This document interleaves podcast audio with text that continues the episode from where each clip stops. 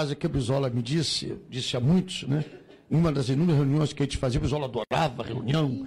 A reunião com o Brizola não tinha nem hora para começar, nem hora para terminar. Porque ele não cumpria horário. Nunca chegava na hora de começar e nunca terminava na hora que a gente queria acabar. Era a hora que desejava e queria, assim foi feito. Então ele dizia uma frase que eu quero dizer, essa frase para o Pedro Ciro. Ser a presidência, chegar à presidência da República, é fruto do momento, da situação, do acaso ou do ocaso. Agora, ser a voz libertária do povo brasileiro não é para qualquer um. Seja a voz libertária do nosso povo.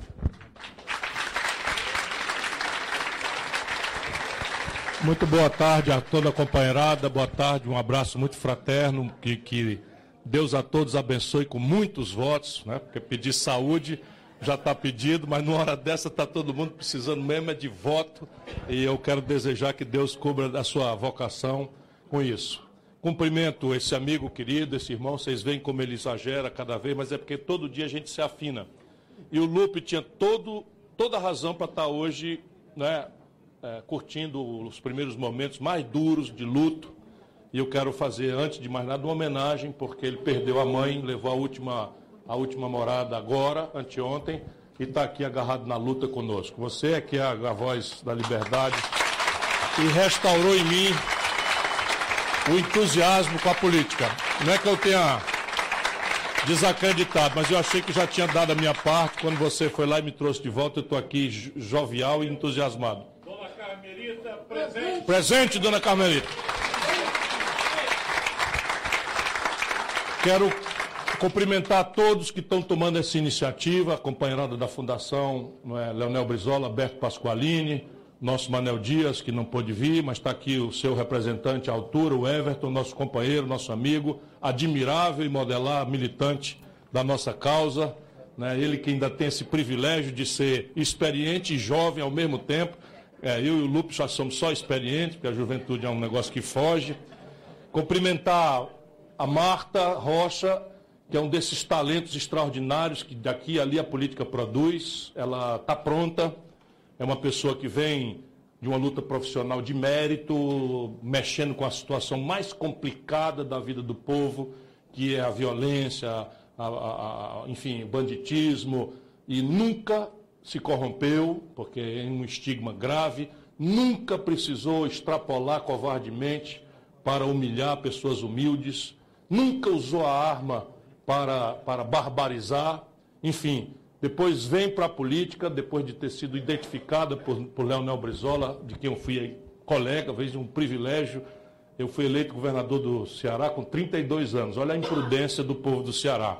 Até, até hoje sou o mais jovem governador da história. E eu fui colega do Brizola, vê se pode. Tive dele o último voto em vida para presidente da República.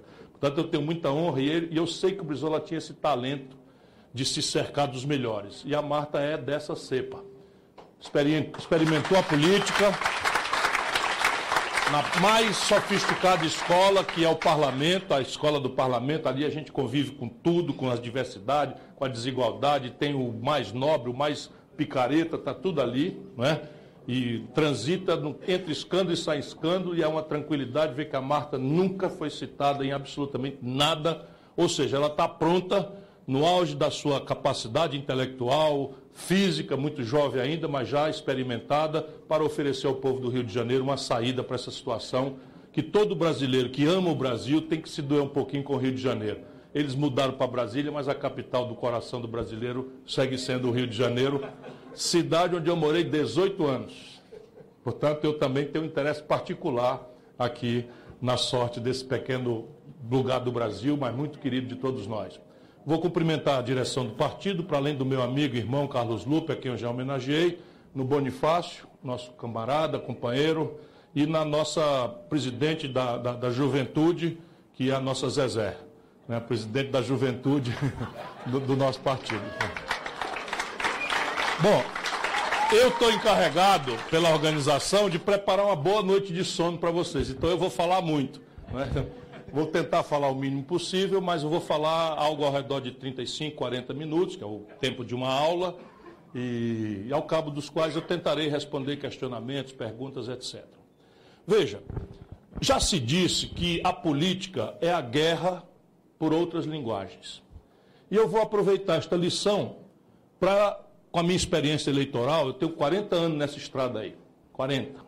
Fui candidato a deputado estadual com 25 anos a primeira vez e presidente da República já arredondando nos 60.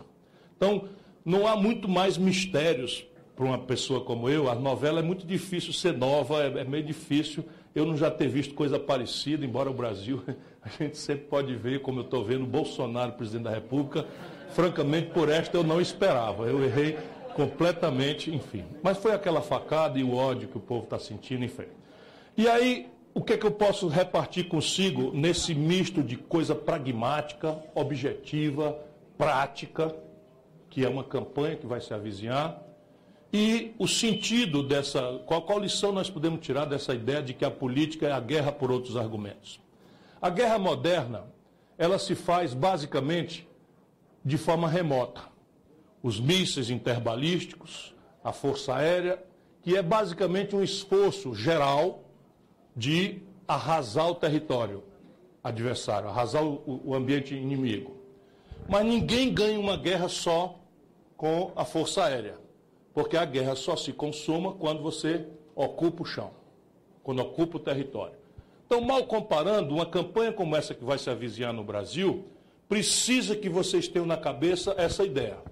Uma ideia de um enfrentamento geral do território e depois uma ideia de como é que vai ocupar o território, que é a Força Aérea e a Infantaria, né? os, os dois movimentos.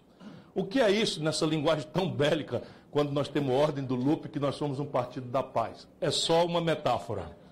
Que vocês vão ver como é genial a frase de que a política é a guerra por outras linguagens. O que é a Força Aérea? O que é o, combate geral? O combate geral é a ideia. A ideia, se vocês bem repararem, é o grande momento faltante do Brasil. Porque vamos nos colocar, como vocês vão ver, vocês vão enfrentar, falando, pensando nos vereadores, os prefeitos são um pouquinho mais, os candidatos a prefeito são um pouquinho mais protegidos, mas vão enfrentar também, quando você descer para a rua que for falar em política, vocês vão encontrar, no mínimo, nariz torcido. E muito provavelmente sai daqui ladrão filho da puta. Né? Porque você não é, mas a gente paga pela causa. A categoria não, não está bem na opinião pública. E nós precisamos entender isso e começar, já que vocês têm a vocação, porque estão aqui, porque têm vocação, e isto é uma vocação, vocês têm que entender que isso vai acontecer e ter o coração complacente com isso. O coração complacente tem que receber isso e procurar entender. Por isso que um seminário, quer dizer, um conjunto de escolas como essa que o PDT está fazendo, é muito mais importante neste momento do que aquele movimento lá que vai ter. Então, qual é a ideia? A ideia é a gente entender o território. Então, o que está acontecendo no Brasil? Por que, que o nosso povo está assim tão machucado? Ora, 14 milhões de brasileiros em números redondos estão desempregados. Isso é recorde. Então, todo mundo conhece um desempregado na família, tal. 41 milhões e 500 mil brasileiros, a maior quantidade da história econômica do país, empurrados para a informalidade. Vivendo de bico, sem garantia de nada, ganhando menos de que salário mínimo, sem proteção de aposentadoria no futuro, correndo do rapa, perdendo a mercadoria, enfim, desorganizando o comércio formal, para a gente não ser demagogo, porque também isso não é saída para um país. Nunca houve a quantidade de pessoas vivendo informalmente, como está acontecendo hoje no Brasil. O ano que vem vai estar um pouco pior, por causa da legislação maluca que eles fizeram da tal reforma trabalhista, por causa do desmonte da estrutura previdenciária, o brasileiro não vai mais se interessar pela Previdência e vai começar a se evadir da Previdência. Já aconteceu 1 milhão e 600 mil pessoas depois que o Bolsonaro é, assumiu, que botou essa reforma, já se evadiram da Previdência. Então, o cenário é esse. E aí você tem em cima disso algumas coisas que levantam ainda mais calorosamente o problema do nosso povo. Os números são impressionantes, 57 mil homicídios. Eu fico quase chato repetindo isso, mas, porra, nós estamos aqui sábado, duas para três da tarde. Nós precisamos entender qual é a razão moral superior da gente estar agarrado nesse serviço aqui, em vez de estar abraçando, beijando nossos filhos, nossas mulheres, nossos maridos em casa. Então, o sentido moral superior da gente estar agarrado nisso aqui, se a gente não for um, um desses espertalhões que, ou percevejos que infestam a política brasileira, né, o que nos une aqui é uma alteridade, a gente achar que não é possível deixar as coisas como estão e que a gente quer fazer alguma coisa que esteja ao nosso alcance, modesta, pequena, média ou grande que seja, para ajudar as pessoas a superarem essa vida. Senão, não vale a pena viver em sociedade e isso é uma selva que não é a coisa para o bicho homem. Então veja, os números que, a, que, que esquentam são assim: 66 mil mulheres foram estupradas pelos números oficiais registrados no Brasil. Que isso? São pessoas, as nossas mães, nossas irmãs, 66 mil mulheres registradas oficialmente. Aí disse assim: não, mas vamos pensar na economia. Vamos pensar na economia, meu patrão. 220 mil pontos de comércio fecharam no Brasil nos últimos três anos. Anda pelo centro do Rio de Janeiro. Anda pela periferia. Eu fico estudando as coisas, mas eu estou agarrado na, na vivência geral. Aí eu vou entender, 220 mil pontos de comércio fecharam no Brasil nos últimos três anos. Aí você, tem uma casa de comércio, tem três, quatro, cinco empregados por baixo. Lá se vai 220 mil mês cinco, lá está um milhão de desempregados que Rio entendeu a causa aqui. Rio de Janeiro é vítima central da mais agressiva destruição de aparelho industrial do mundo capitalista. 13 mil indústrias fecharam no nosso país nos últimos três anos. Aqui, eu não estou falando 13 ou 130, não. 13 mil indústrias fecharam no Brasil. O Rio de Janeiro é devastador o que está acontecendo com o Rio em matéria de destruição da estrutura produtiva do Rio de Janeiro. Não por acaso, o setor público vai sentir o reflexo disso. Não é? Então você tem números que vão indicando as razões práticas pelas quais o nosso povo está assim, é com eles que vocês vão tratar, é com o nosso povo que vocês vão tratar. Se você chega para tratar com eles, lembrando desses números, você vai poder ser generoso e receber o primeiro impacto. A maioria não, a maioria é gente boa, é, é, mas assim, você tende a, a querer ficar em casa, ou aquela pior das tentações do candidato que não tem experiência, que é sair atrás de ficar perto do candidato majoritário, tirando a fotografia. Ou encher a frente do palanque com um monte de cartazes assim que só ele e o candidato vê. Então, saiam disso e vamos para o povo, vamos conversar com o povo. Ora, diante de violência, estupro, desemprego, falência, concordata, 63 milhões e 500 mil brasileiros com nome sujo no SPC. Presta atenção, se você sair numa calçada, a metade das pessoas sadias para o trabalho que você for encontrar está com o nome sujo no SPC. Ninguém precisa arribar a mão aqui, levantar a mão aqui. Boa parte de nós aqui, tudinho, né? Isso não é problema individual, como a gente fica se sentindo mal, envergonhado. Isso é problema macroeconômico, é erro estratégico de condução da economia política. Mas nós não vamos fazer sobre a economia hoje. Hoje, hoje é para a gente conversar sobre esse momento da escola de candidatos. E vocês vão ver que eu sou muito pragmático, enfim, um, gosto de pedir voto, sei mais ou menos como é que o, que o voto se movimenta, mas é preciso a gente ir primeiro por cima, força aérea, né? dominar o território. Diante desse conjunto de problemas sociais, econômicos, políticos, o povo olha para onde? O povo olha para a política. Ainda que inconscientemente, ninguém aguenta essa situação e você olha para onde? Você olha para a política. E vamos convir com toda a humildade, embora tenha aí uma grande molecagem internacional e no Brasil, é que quando o povo olha para a política, de lá só vem a notícia infame da roubalheira, da mentira, do privilégio, e aqui já começa a gente a ter um argumento. Por quê?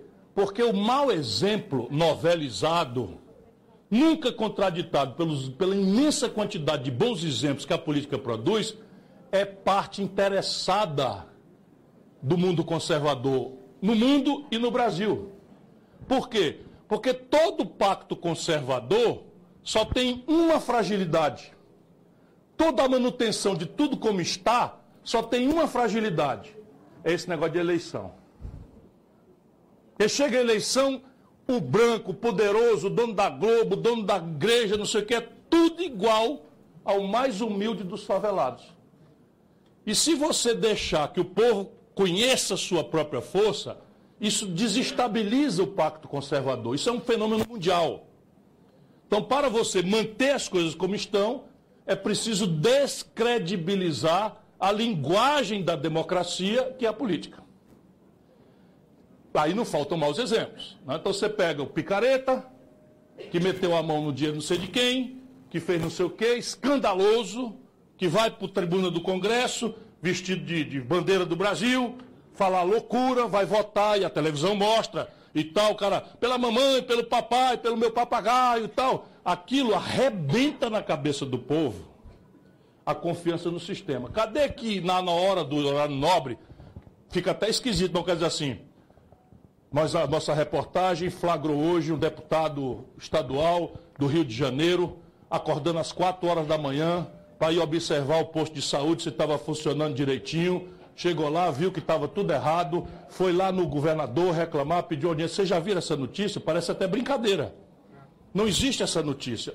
De um lado, compreendamos, é assim que as coisas são. O mundo cão é que é interessante para noticiário.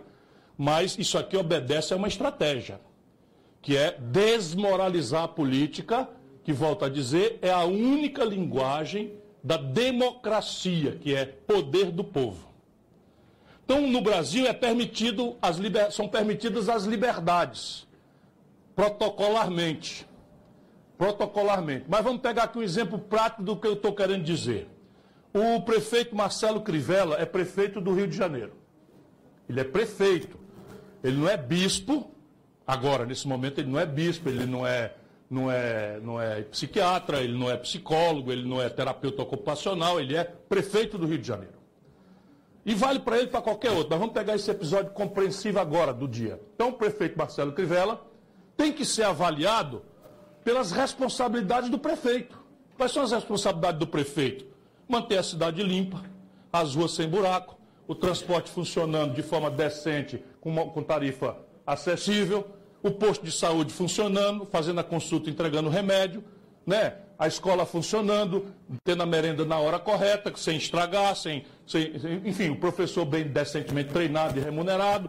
E aí a gente vai vendo as tarefas, a iluminação pública com as lâmpadas trocadas, sem estar queimada, alguma providência na área de emprego, alguma providência na área de segurança pública, que um bom prefeito pode fazer muito, se não for para reprimir, para prevenir a violência, tem tudo a ver com um bom prefeito.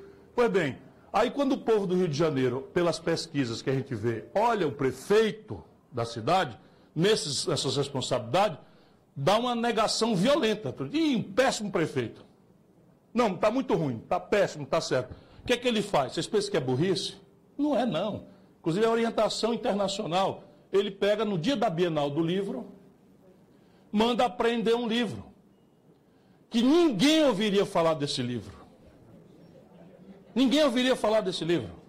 Mas o livro tem um desenho, não é nem fotografia, um desenho de dois rapazes se beijando. Aí ele manda prender o livro. Aí o que, é que acontece? O Rio de Janeiro e, portanto, imediatamente o Brasil, todinho passa a discutir se está direito você deixar passar um livro com dois rapazes se beijando num, num desenho. Aí percebe o que, é que acontece? Se todo mundo avaliar o prefeito com as coisas que o prefeito é responsável, ele está mal. Mas se eu troco, e aí é o espertalhão, eu troco, eu agora posso me apresentar de defensor da moral, da família, dos bons costumes, e aí eu tenho a empatia de, de muita gente, até da maioria. Compreendem? É disso que eu estou falando. Então aqui a ideia é essencial. O nosso povo não pode não é, ser guiado sem uma ideia. E aquilo que o Everton falou, o trabalhismo é a ideia mais moderna e avançada, porque o tempo da história vai e o tempo volta. E hoje, a humanidade está. Não estou falando do Brasil, não, hein? A humanidade está numa grande perplexidade conceitual. Porque a nossa cabeça normalmente se organiza, cabeça do ser humano, de forma simples. É o preto afirmando o branco, é o escuro afirmando o claro, é o bom afirmando o mal, não é? A nossa cabeça, a vida não é assim, mas a nossa cabeça é um pouco para entender as coisas. A gente vai fazendo as coisas mais ou menos aqui ou lá, aqui ou lá. Então, o que, que aconteceu ao longo do pós-guerra todo, desde a Segunda Guerra Mundial? Havia o comunismo e o capitalismo. Então, era União Soviética como farol do socialismo real e o capitalismo americano, grande vitorioso da Segunda Guerra Mundial, com as suas instituições, o outro caminho da liberdade. Aí cada um falava, um põe em relevo a igualdade, o outro põe em relevo a liberdade, e o trabalhismo brasileiro passou a sofrer nessa polarização preto ou branco, que a vida não é assim. Por quê? Porque o trabalhismo no Brasil foi a única experiência fora da grande Europa, onde o pensamento político se consolida por regra, que ousou propor uma coisa que é uma espécie de sincretismo. Ou seja, o trabalhismo brasileiro, pioneiramente no mundo e na literatura, o trabalhismo brasileiro, está ali o Pasqualini como o pioneiro, na concepção intelectual, e está ali o Getúlio, o primeiro político que apropriou esse conjunto de ideias, que funcionou como uma coisa absolutamente espetacular. Qual era a ideia? Era pegar o bom dos dois e abominar o mal dos dois. Nossa vida nunca foi fácil, né? Agora é a mesma coisa. Mesma coisa. Nossa vida não vai ser fácil. Então, pegar o bom dos dois. O que era isso nos anos 40, nos anos 50? Era propriedade privada dos meios de produção, nós aceitamos né, que é a propriedade privada e tal, portanto a gente fala com certa tranquilidade para o mundo da produção rural, para o mundo do comerciante, para o mundo do industrial, porém, diz o trabalhismo, deixado solto, o capitalismo, a iniciativa privada, produz inequidade, injustiça, desequilíbrio, crise. Então nós temos que completar isso com um compromisso sólido, institucionalmente posto na regra da política e das instituições do país, que atenuem a lógica de desigualdade, de produção de injustiça, de concentração de renda, com um sólido compromisso com o mundo do trabalho. Isto é pioneiro. A social-democracia europeia, que produziu as maiores manchas de igualdade no mundo, praticamente é, parece a mesma coisa, mas é muito menos radical, no sentido bom da palavra radical, que consulta raiz, do que o trabalhismo no Brasil. Não por acaso, o grande movimento de 64, o golpe, não se deu contra a esquerda convencional, se deu contra o trabalhismo. O maior inimigo dos militares não era o, o Prestes, era o Brizola. Porque o Prestes eles derrotavam fácil na propaganda, não precisava porque o Prestes propõe abolir a propriedade privada dos meios de produção, bastava você chegar para o povo e dizer o seguinte: vão tomar a tua casa. Nunca foi verdade isso, mas diziam, né? Os padres e tal, o comunismo está escrito lá, que a igreja, a, a religião é o ópio do povo. Então colidia com tudo que era popular. Não, o Brizola não. O Brizola compreendia, quer dizer, o trabalhismo compreendia as liberdades, o respeito à religiosidade do povo, as franquias da propriedade privada imediatamente propunha, e pelo caminho da educação, que todo mundo entende. Isso é absolutamente pioneiro. Passa o tempo, roda a roda da história, inventa no Brasil uma esquerda que não tem rumo, não tem visão, não tem projeto, embora tenha bons líderes, tenha boas, boas intenções, não tem a menor dúvida. Mas o Brasil afundou nesses números que nós vimos aqui. Resultado prático, o trabalhismo pula de novo no mundo e entre nós como a ideia. É preciso que vocês dominem essa ideia. Porque isso é o que faz a diferença. Está vendo o Marcelo Crivella? O Marcelo Crivella, que essa esquerda, gente boa, mas burrinha pra cacete, não entendeu? Cai que nem um patinho. Se vocês olharem, porque é o seguinte, eu protestei contra a apreensão de um livro, ponto. Por quê? Porque amanhã um maluco desse materialista assume o poder e manda recolher a Bíblia. Que tal? A Bíblia é um livro, são as Sagradas Escrituras. Então a proibição é: não pode proibir nem censurar livro. Não precisa abrir a página para ver o que está escrito. Não pode. Livro é para ser livre. Expressão da cultura, das artes, livre. Aí eu pego, eu não gosto de, uma, de, uma, de um filme LGBT, eu não compro a entrada. Eu falo mal do filme, isso tudo está tá direito. Agora, não permitir. E amanhã, se for sobre liberdades públicas? Compreende? Então, essas virtudes nós precisamos fazer que consolidem a ideia. Mas ideia hoje também está meio desmoralizada. Primeiro, porque ninguém confia que o povo entenda essas coisas. Vocês não têm ideia, eu estou quase com vergonha de estudar. Estou dizendo para o eu vou parar de estudar, estou ficando muito envergonhado, viu? Porque eu chego nos cantos, as pessoas dizem, você lá vem com palavra que ninguém entende, não sei o que e tal. Né? Não é não. Se a gente achar as palavras corretas, repetir, todo mundo vai entender com muita simplicidade. Mas faz parte da ideia da desmoralização da política o raso. E aí como é que você se distingue? Vocês vão estar no meio, vereador então, coitado.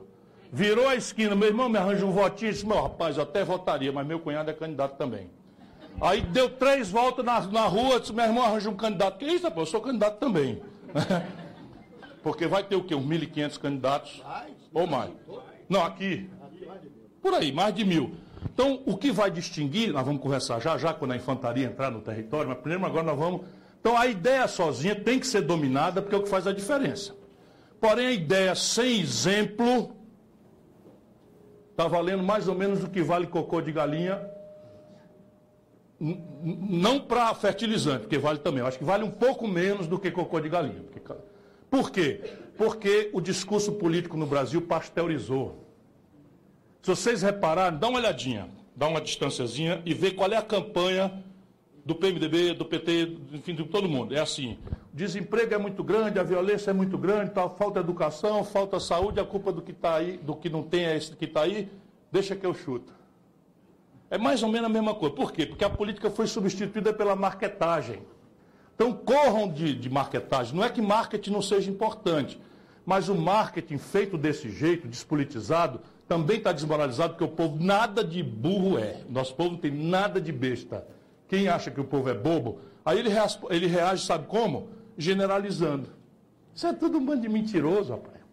Isso é tudo um bando de Papai Noel. Precisa da gente véspera da eleição, é tapinha nas costas, está aqui com a gente e tal. Passou a eleição, vamos, pra, vamos, vamos embora, se ajeitar com os parentes.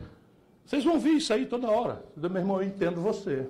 Agora, desculpa, ó, não é bem assim não. Pá, pá, pá, pá. E tem, tem que vir o exemplo. Tem que vir o exemplo. Sem exemplo, nenhum discurso mais se sustenta. Exemplo mesmo. Eu me lembro, eu, o candidato a prefeito era completamente desconhecido. Completamente. Não é o seu caso, que já está lá em cima. Eu tinha 29 anos de idade, prefeito da quinta cidade do Brasil. E aí é uma estrutura monstruosa, um partido grande, não sei o que e tal.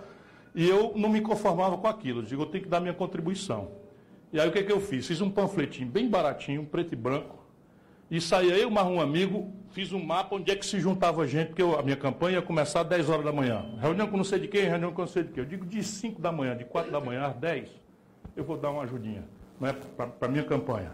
Então, o que, que eu faço? Fiz um panfletinho me apresentando, dizendo quais eram as minhas ideias, mais ou menos, e comecei, mapeei tudo quanto é de lugar que tinha gente de madrugada fila do INSS, trem, não sei o que tal, ia para lá.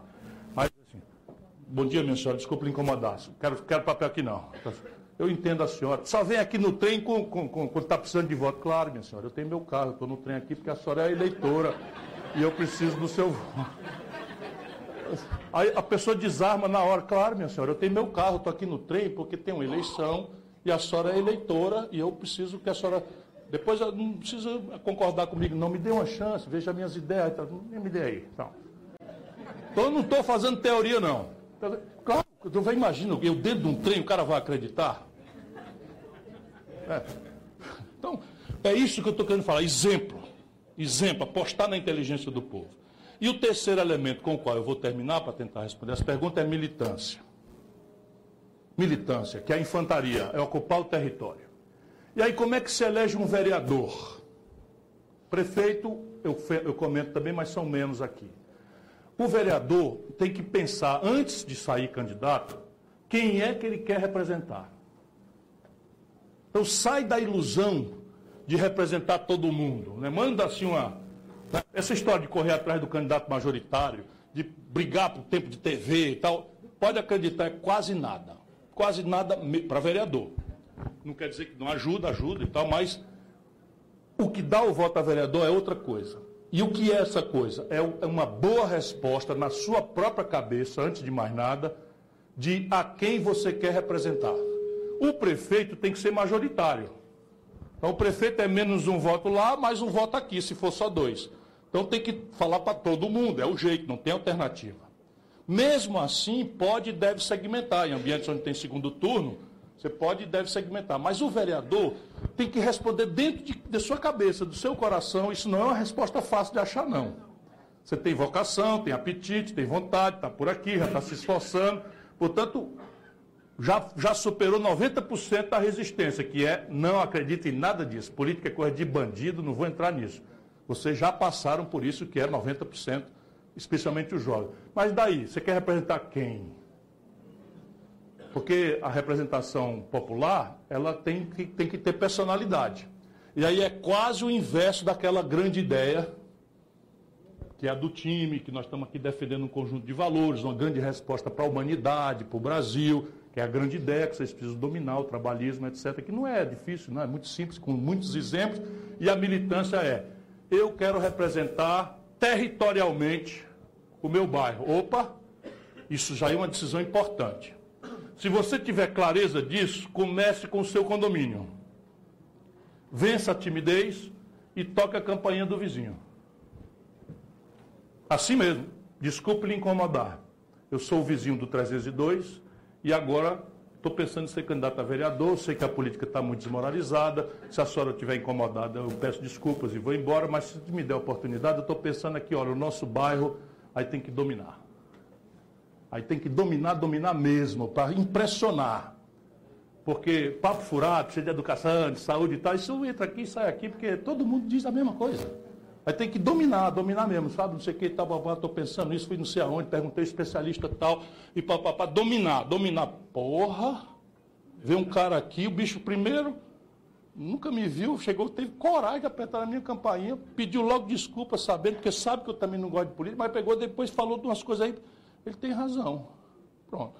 Porque voto é como a escolha do sabonete. Agora eu vou, agora eu vou para a infantaria mesmo. Voto é como a escolha do sabonete. Como é que você escolhe um sabonete? Você pensa que está escolhendo o que você prefere. Na verdade, você escolhe aqueles que a informação disponibilizou para você que eles existem. O que, que quer dizer isso? Você chega no supermercado, tem aqui o melhor sabonete do mundo, feito de base orgânica, cheiroso que só molesta, etc. Fica aqui, nunca teve propaganda. Não... Aí tem os outros que você pode ser uma bosta de sabonete, mas você já ouviu falar nele, né? Looks de luxo ainda existe? É, é o novo, hein? Looks de luxo, do, tu lembra, né? Life Boy, agora, agora eu preciso para trás, Life Boy e tal. É. Ou seja, você confina as suas opções, a sua opção, ao que você conhece, ao repertório que você conhece. E nem um restaurante, você chega num restaurante fino e tal, que é a coisa mais chata que tem é restaurante fino. Aí você chega, tem lá um nome estrambótico, não sei, pode ser assim, o velho filé com batata frita. O cara bota um nomezão estranho. Eu não topo, não quero. Eu vou aqui por. Ah, isso aqui é peixe, é peixe. Eu vou no peixe aqui. Doido para comer uma carnezinha com batata frita, mas botaram outro nome. Vocês estão me entendendo? Então é preciso lutar para se colocar na prateleira. E aí, se marketing, mais um marketing verdadeiro. Verdadeiro. Então, se é território, esse é um critério. Mas às vezes, o Brasil tem muito disso, é uma tese. É uma identidade. Pode ser. Pode ser. Por exemplo, é uma tese, eu vou me dedicar ao transporte. Seja o melhor. Não fique ouvindo falar de transporte. Vá para dentro do transporte, use o transporte, sinta o que é porque ninguém lhe bate. E depois que você for para dentro e ouvir os transportes, e sentir, e ouvir não sei o que e tal, você vai procurar quem são as melhores cabeças do mundo que falam sobre transporte. Eu estou falando do mundo, porque hoje a internet está à disposição. E o Google Translator traduz qualquer texto muito fácil. Então, não tem desculpa para você. Se é transporte, é transporte. Então, eu vou sentir o drama realmente e eu vou propor em linha com as melhores questões. Isso lhe tira lhe bota na prateleira das opções da inconfiabilidade, etc, etc. E no fim, uma palavra derradeira. Nós vamos para uma eleição que vai provocar uma mudança revolucionária no Brasil.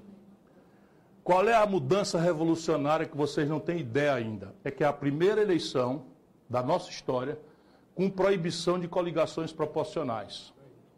Então, na coligação proporcional, o colega de chapa é meu inimigo. Então a tendência hoje é você, como você não dá jeito do adversário, o adversário está no outro partido, em outra reunião, é você gerar todo um conflito com o seu companheiro, fazendo o cálculo. Isso tem que mudar radicalmente, porque agora o voto dele é que vai deixar você entrar ou não. Muda completamente. Claro que aí é uma coisa difícil para o ser humano, que a gente é rival, a gente é. Está entendendo? Alguém quer saber como é que funciona isso? Vamos lá, vou explicar. É assim. Até a eleição passada, essa agora, se juntava PDT, PSB, como foi que nós fizemos? PDT, PSB, avante. PDT, PSB, avante. Então, o PDT tinha candidatos, o PSB tinha candidatos, o avante teve candidato, nós fizemos uma coligação. Como é que faz o cálculo para fazer? Primeiro, o quociente eleitoral. O que é o quociente eleitoral? Que continua, continua valendo. O quociente eleitoral é o seguinte: você pega a quantidade de eleitores que votou e divide pela quantidade de cadeira que tem na Câmara. Então vamos lá, vamos supor, para fazer uma conta rasa, que tenha 100 mil votos e 10 lugares na, na, na coisa. Então 10 mil votos é o quociente eleitoral. 100 mil dividido por 10 lugares. Isto daqui é o quociente eleitoral. Então só vai entrar na repartição das vagas o partido ou a coligação, no passado agora é só o partido, que fizer pelo menos 10 mil votos. Fez 9.999, fica fora da divisão. Aí o diz, mas doutor, que injustiça, eu tirei 9.999 votos e não entrei, e o fulano tal tirou, 20, tirou 1.300 votos e entrou. É esse o sistema proporcional. Porque ele tirou 1.300, mas a toma dele toda somou mais de quatro vezes o quociente eleitoral. Tirou 40 mil votos. Aí, na divisão, o quem não fez o quociente fica fora. Por isto é preciso que você bote um olho no peixe e outro no gato. Porque o primeiro grande embate é o peixe, é olhar para o peixe, o que é todo mundo ter muito voto. Porque aí o partido vai ter uma parte maior das vagas para distribuir. Essa é a primeira. Agora o olho no gato, é você ficar na frente do outro. Porque depois que faz a divisão, vai quem foram os mais votados dentro daquilo. Então, o, o Molon tirou 300 mil votos. O Paulo Ramos tirou 20 e poucos mil. Somou tudo, entrou o Molon e entrou o Paulo Ramos. Agora Babal. Agora é PDT, 12. Agora é PSB, 40. Eu só, eu só não vou lembrar aquele outro. Não, o outro, 17. Só não quero que ninguém se lembre do 17, que francamente. Aí se puder dar uma folguinha para o Rio de Janeiro no 15 também, o Rio não aguenta mais não. Falando sério. Então, entenderam bem como é? Então é um olho no peixe, que é todo mundo pegar junto de maneira que o mais humilde dos candidatos que tirar quatro votinhos, cinco votinhos, pode ser a diferença crítica entre 9.999. Aí o camarada tirou três votos, 10.002. Entrou o partido. E na divisão pode fazer dois. Porque entra um com 50 mil e outro com 50 votos. Porque na proporção. Então é olhar o peixe, quer dizer, todo mundo pegar junto e o olho do gato. Aí é uma concorrência boa. É chegar na frente do outro, mas jogando juntos. Vamos ganhar a eleição? Muito bem, obrigado.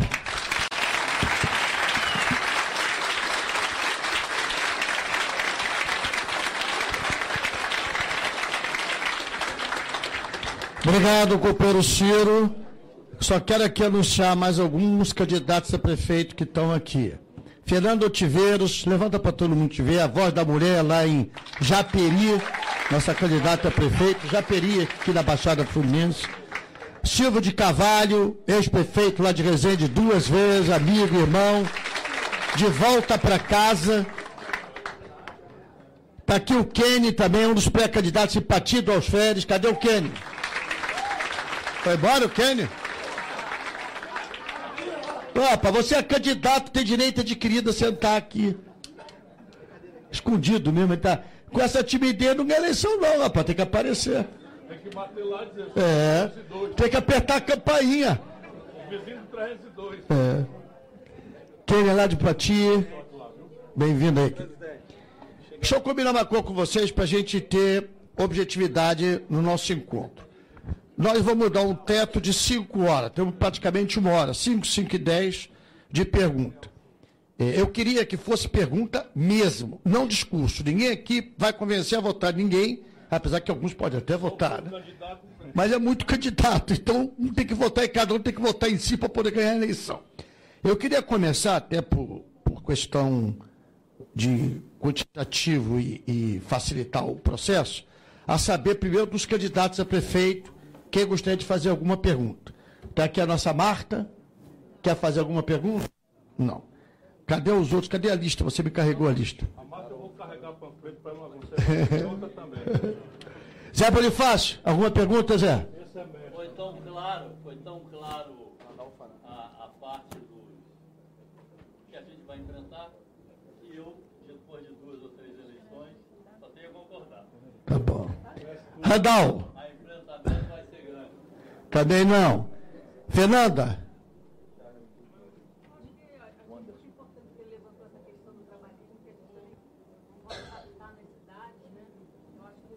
Cria uma conexão. Claro. Deixa eu só... Porão? É uma ponderação, aproveitando o argumento da nossa prefeita. A eleição, especialmente nas cidades maiorzinhas um pouco, ela normalmente o eleitor carrega dois motivos importantes na cabeça. Essa, essa conversa de rejeição, isso é só no começo, o povo vai votar. Para presidente da República, é onde o problema está mais grave, teve 30 milhões de abstenções. Não é o caso nas prefeituras. Pode apostar com paciência, porque o povo precisa renovar. E ele vai para a urna com duas coisas, dois valores na cabeça. Uma boa resposta para os seus problemas reais, locais, pessoais, familiares. Naquela agenda, o povo não espera que a gente produza milagre. E detesta se, se sentir que está sendo engabelado com conversa mole, com promessa mirabolante e tal. Portanto, dizer quanto custa, de onde vem o dinheiro, ó, é chave. Muito importante, faz uma diferença mortal, portanto, estudar. Mas o outro motivo é a grande questão. A grande questão da humanidade, do futuro, da- da- do meio ambiente, esses grandes temas. O jovem, por exemplo, está se movimentando muito por essas coisas. Hoje há uma tendência importantíssima também inerente às cidades, que é a proteção dos animais. São os temas mais candentes, mas a ideia é essa, porque se a gente faz uma rede, nós estamos aqui, é uma rede assim, nós somos contra o Bolsonaro ou a favor do Bolsonaro. Não porque o Bolsonaro, o presidente da República. Então esse voto aí, você tem que sentir. Né? Por exemplo, em Fortaleza, o cabra ser aliado do Bolsonaro é mortal. Não sei aqui no Rio de Janeiro, mas lá é mortal. E você vai dizer o seguinte: não, nós precisamos cuidar da educação, da saúde, da creche, não sei o que e tal, e não vamos deixar Fortaleza ser um lugar onde o Bolsonaro vai ganhar eleição. Estou explicando aqui uma frase. Você tem que sentir isso. né? E a resposta para grandes questões, só aproveitando o que você falou, eu estou com o microfone, pude repetir. Companheiro Wanderson. Pode fazer, irmão. Companheiro Wanderson, lá de Nova Friburgo, nosso deputado estadual, muito nos honra estar na nossa casa.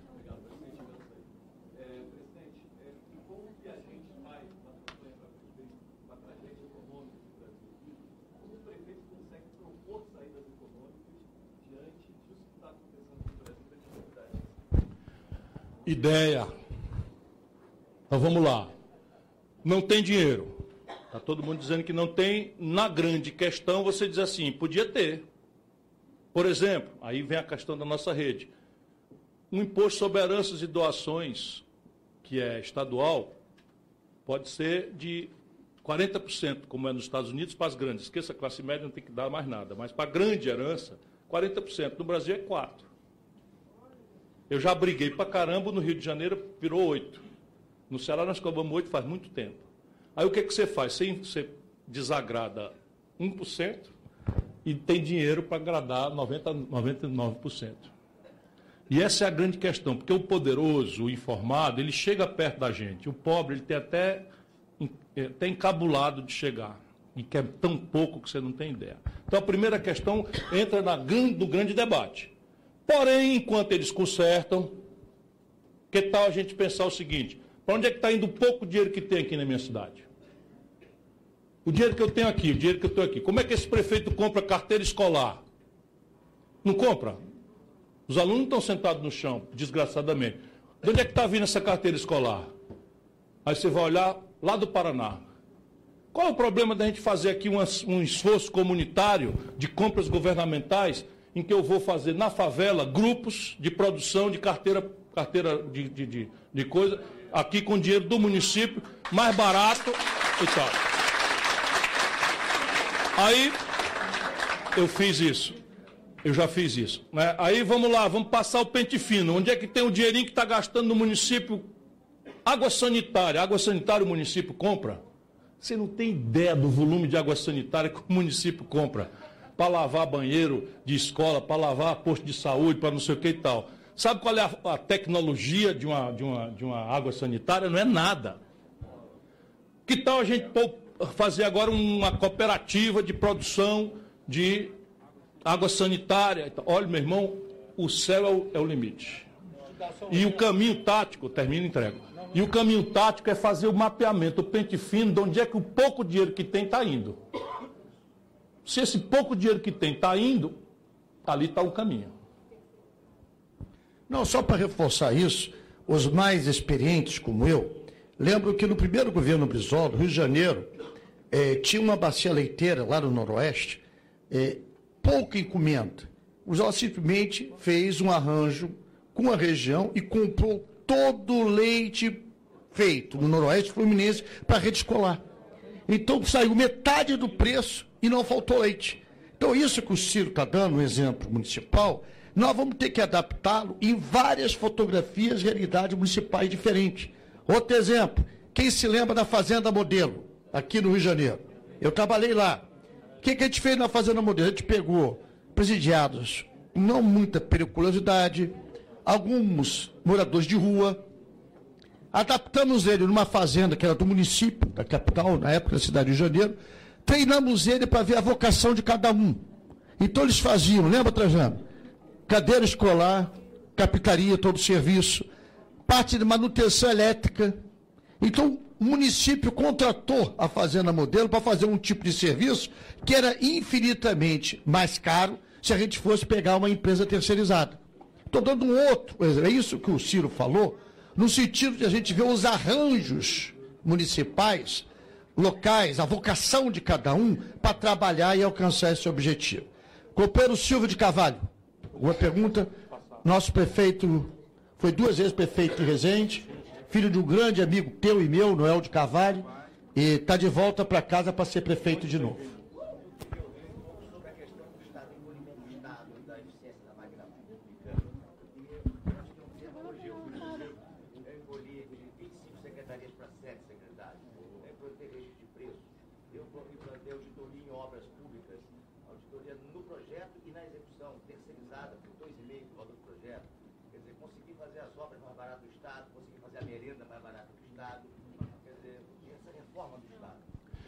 Vange, o que ele está falando aqui é muito importante, porque tem toda uma, uma propaganda enganosa, sob o ponto de vista do lado conservador, usando argumentos corretos e que tem o testemunho instantâneo da população.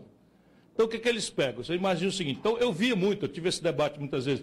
Vem o Brasil, 30 ministérios, o país não tem dinheiro para nada, 30 ministérios, não sei o que e tal. Então, entrou uma propaganda e eu dizia: olha, economizar centavos. No meu caso, eu fazia, de novo, ideia e exemplo. No meu caso, ainda era muito tempo papel, muito papel, quando eu fui governador, então os papéis chegavam com clipes. E normalmente você rasga e lá se vai para o lixo. Um ano todinho você jogando clipe fora. Então eu fazia o seguinte, era só de, de exemplo mesmo. Eu pegava o clipe, opa, opa, opa, pegava o clipe e botava aqui numa caixinha na frente do meu coração para ver o volume. O que, que eu estava querendo mostrar ali para as pessoas? Então, eu, eu, não, eu não, exatamente, uma cultura de austeridade mesma. Para quê? Para gerar excedente para investir. Essa é a chave e a diferença da coisa. Eu cheguei a investir 36,5%, né? E, e, mas 25% nesses tempos, você é mais novo do que eu, é uma proeza. É uma proeza. Portanto, quando a gente for propor austeridade, é exatamente na direção da psicologia popular. Entende perfeitamente. Não é austeridade para você gerar excedente para banco. E mentira também.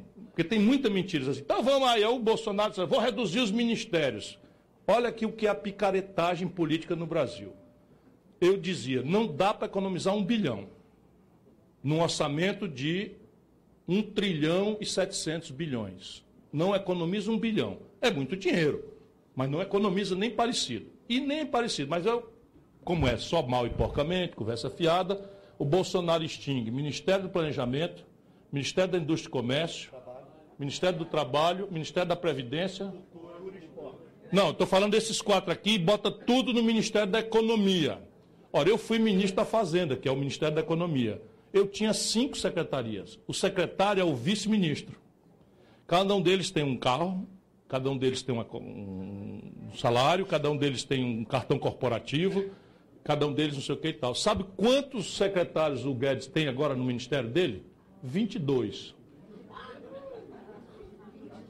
Eu aposto, eu não parei ainda porque eu não quero ser mesquinho, mas eu aposto que está mais caro do que antes da extinção do ministério. Então, fazer o seguinte, eu vou cortar aqui para fazer casa popular. Eu economizo aqui e vou melhorar não sei o que tal aqui. Aí isso é importantíssimo na cabeça do nosso povo. O valor da austeridade está ficando demodê. Está parecendo perseguição a pobre, a, a servidor público e tal. Mas essa lógica de economizar para, aí, todo sentido, toda modernidade.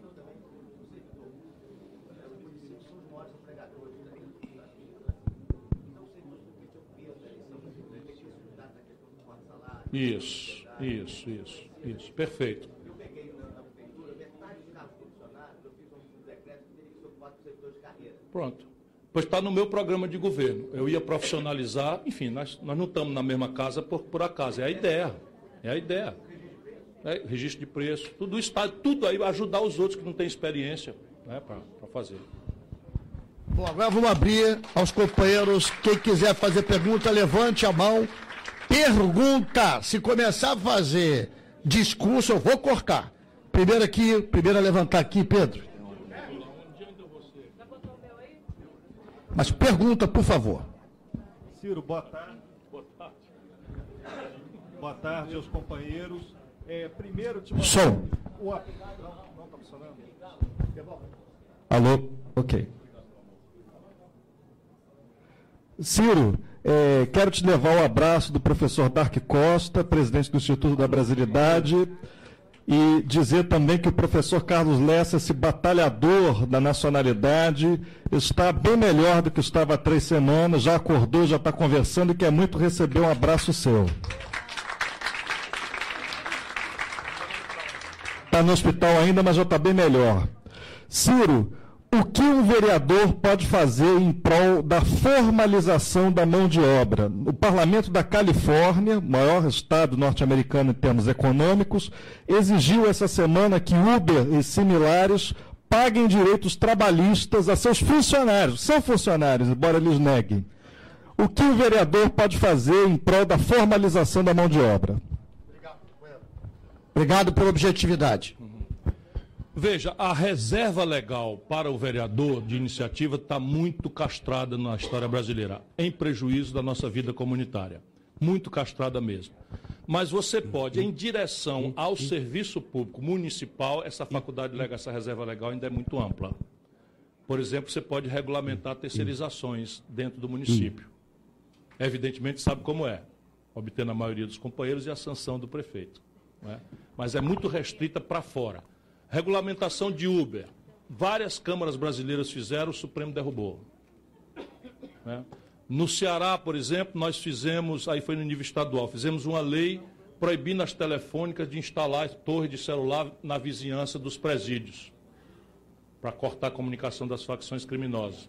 A Assembleia aprovou, houve ameaça de bomba, o diabo, e o Supremo derrubou. Porque a reserva legal local está muito, muito, muito atenuada, o que não quer dizer que não haja. Tem que só olhar. No Uber, por exemplo, o que está acontecendo é que a Inglaterra determinou isso, a Itália proibiu e agora a Califórnia está reconhecendo relação de subordinação e irregularidade que é trabalhista. Obrigado. Companheiro Bernardo, sua pergunta. Bernardo, está onde? Objetivamente, por favor. Boa tarde. Nove em cada dez pessoas hoje, no último índice do IBGE, não se dizem não se dizem representadas na política, né, pelos parlamentares e afins. Qual é a sua dica? Qual é a sua dica? Não é mais Qual é a sua dica para pessoas como eu que está vindo a primeira vez como candidato a vereador lá em Niterói?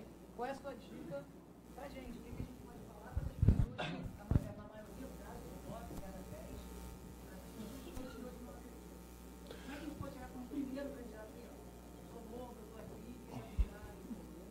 Assim, veja bem, você tem duas abordagens. A primeira tem que ser mais leve, né, no primeiro momento. A segunda, eu, aí eu não isso é estilo, né?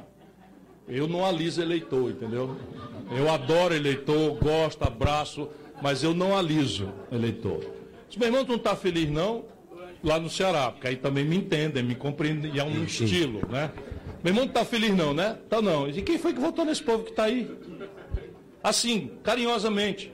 Tu te lembra pelo menos o nome do vereador que tu votou? Então toma tenência, rapaz. Tu, tu chega.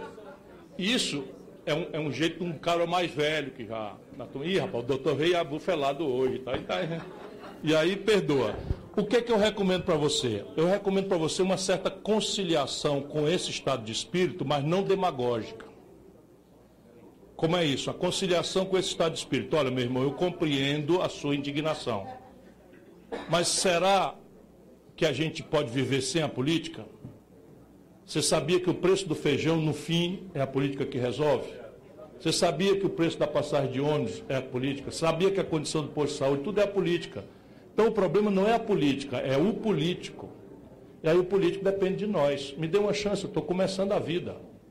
Se eu amanhã fracassar, eu não mereço mais seu voto. Mas me dê oportunidade, examine os outros aí, se não achar um melhor do que eu, ó.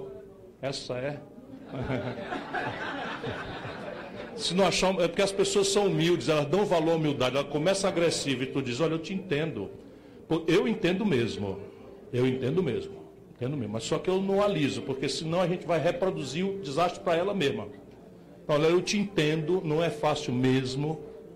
Agora, tudo é a política que resolve. Então, o problema não é a política, são os políticos. Mas os políticos dependem do nosso voto. Me dê uma chance, eu estou começando. Ou, eu já fui político, você já me viu enganando alguém? Você já me viu enrolado aí? Já me viu em alguma página policial? Então, tudo bem se você não tiver outro melhor e tal, mas me dê uma chance.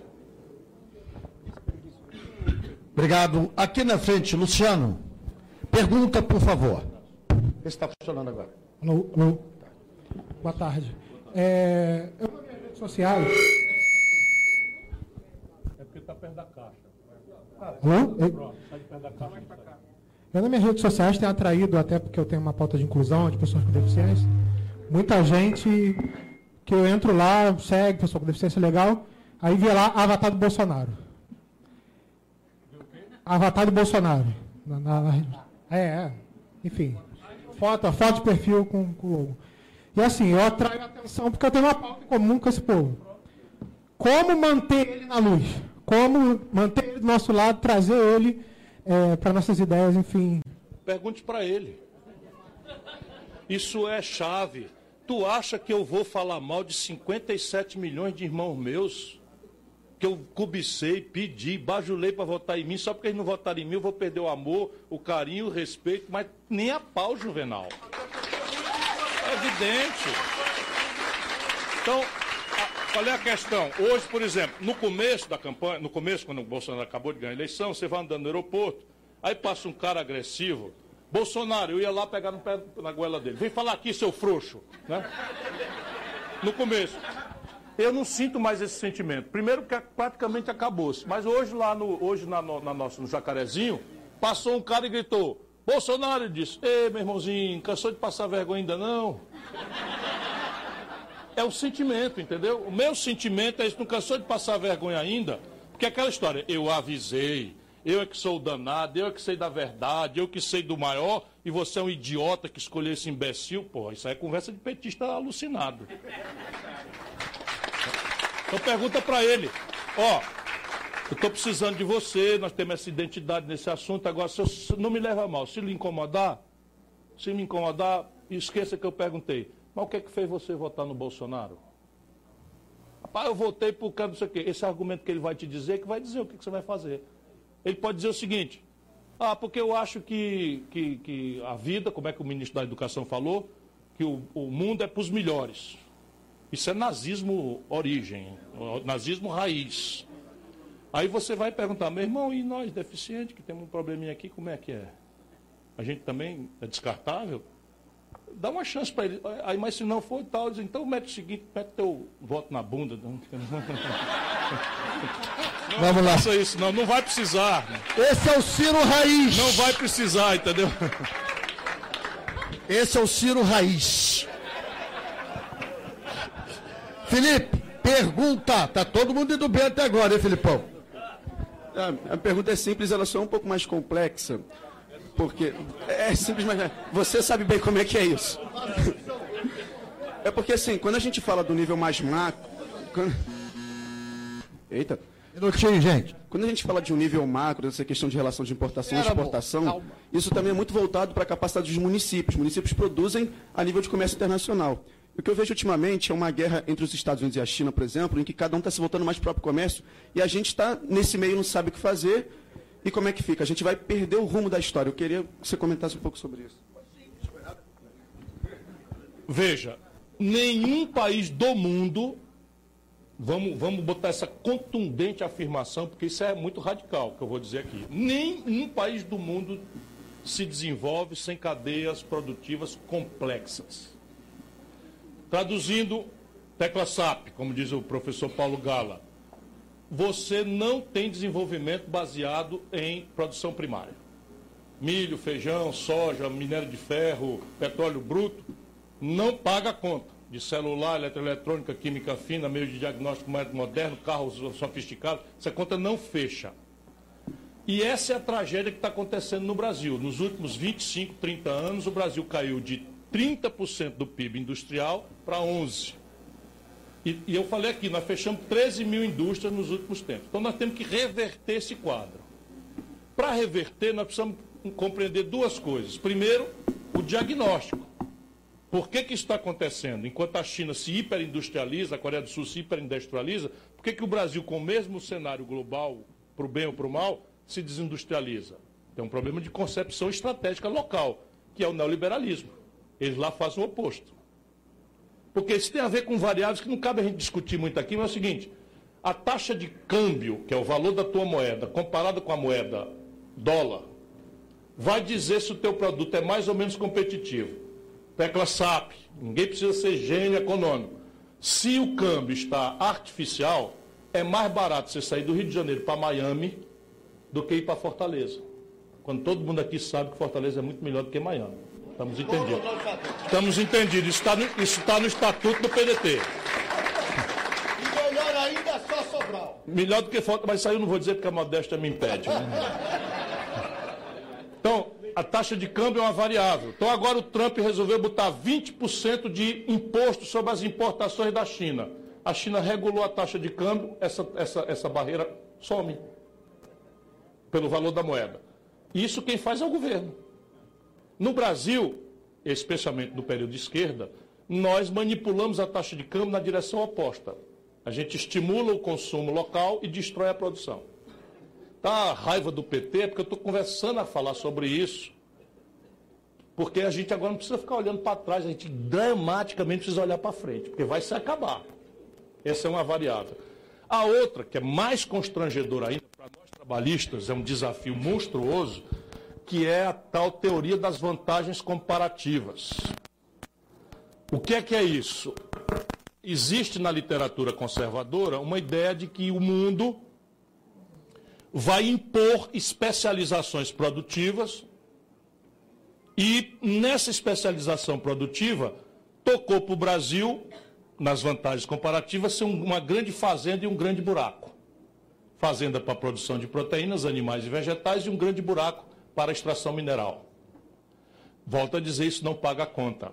E, e aí, mas é fato que o jogo global tem características que o Brasil está perdendo dramaticamente. Eu estou falando que está perdendo para não chorar e dizer que já perdemos. Porque é possível recuperar.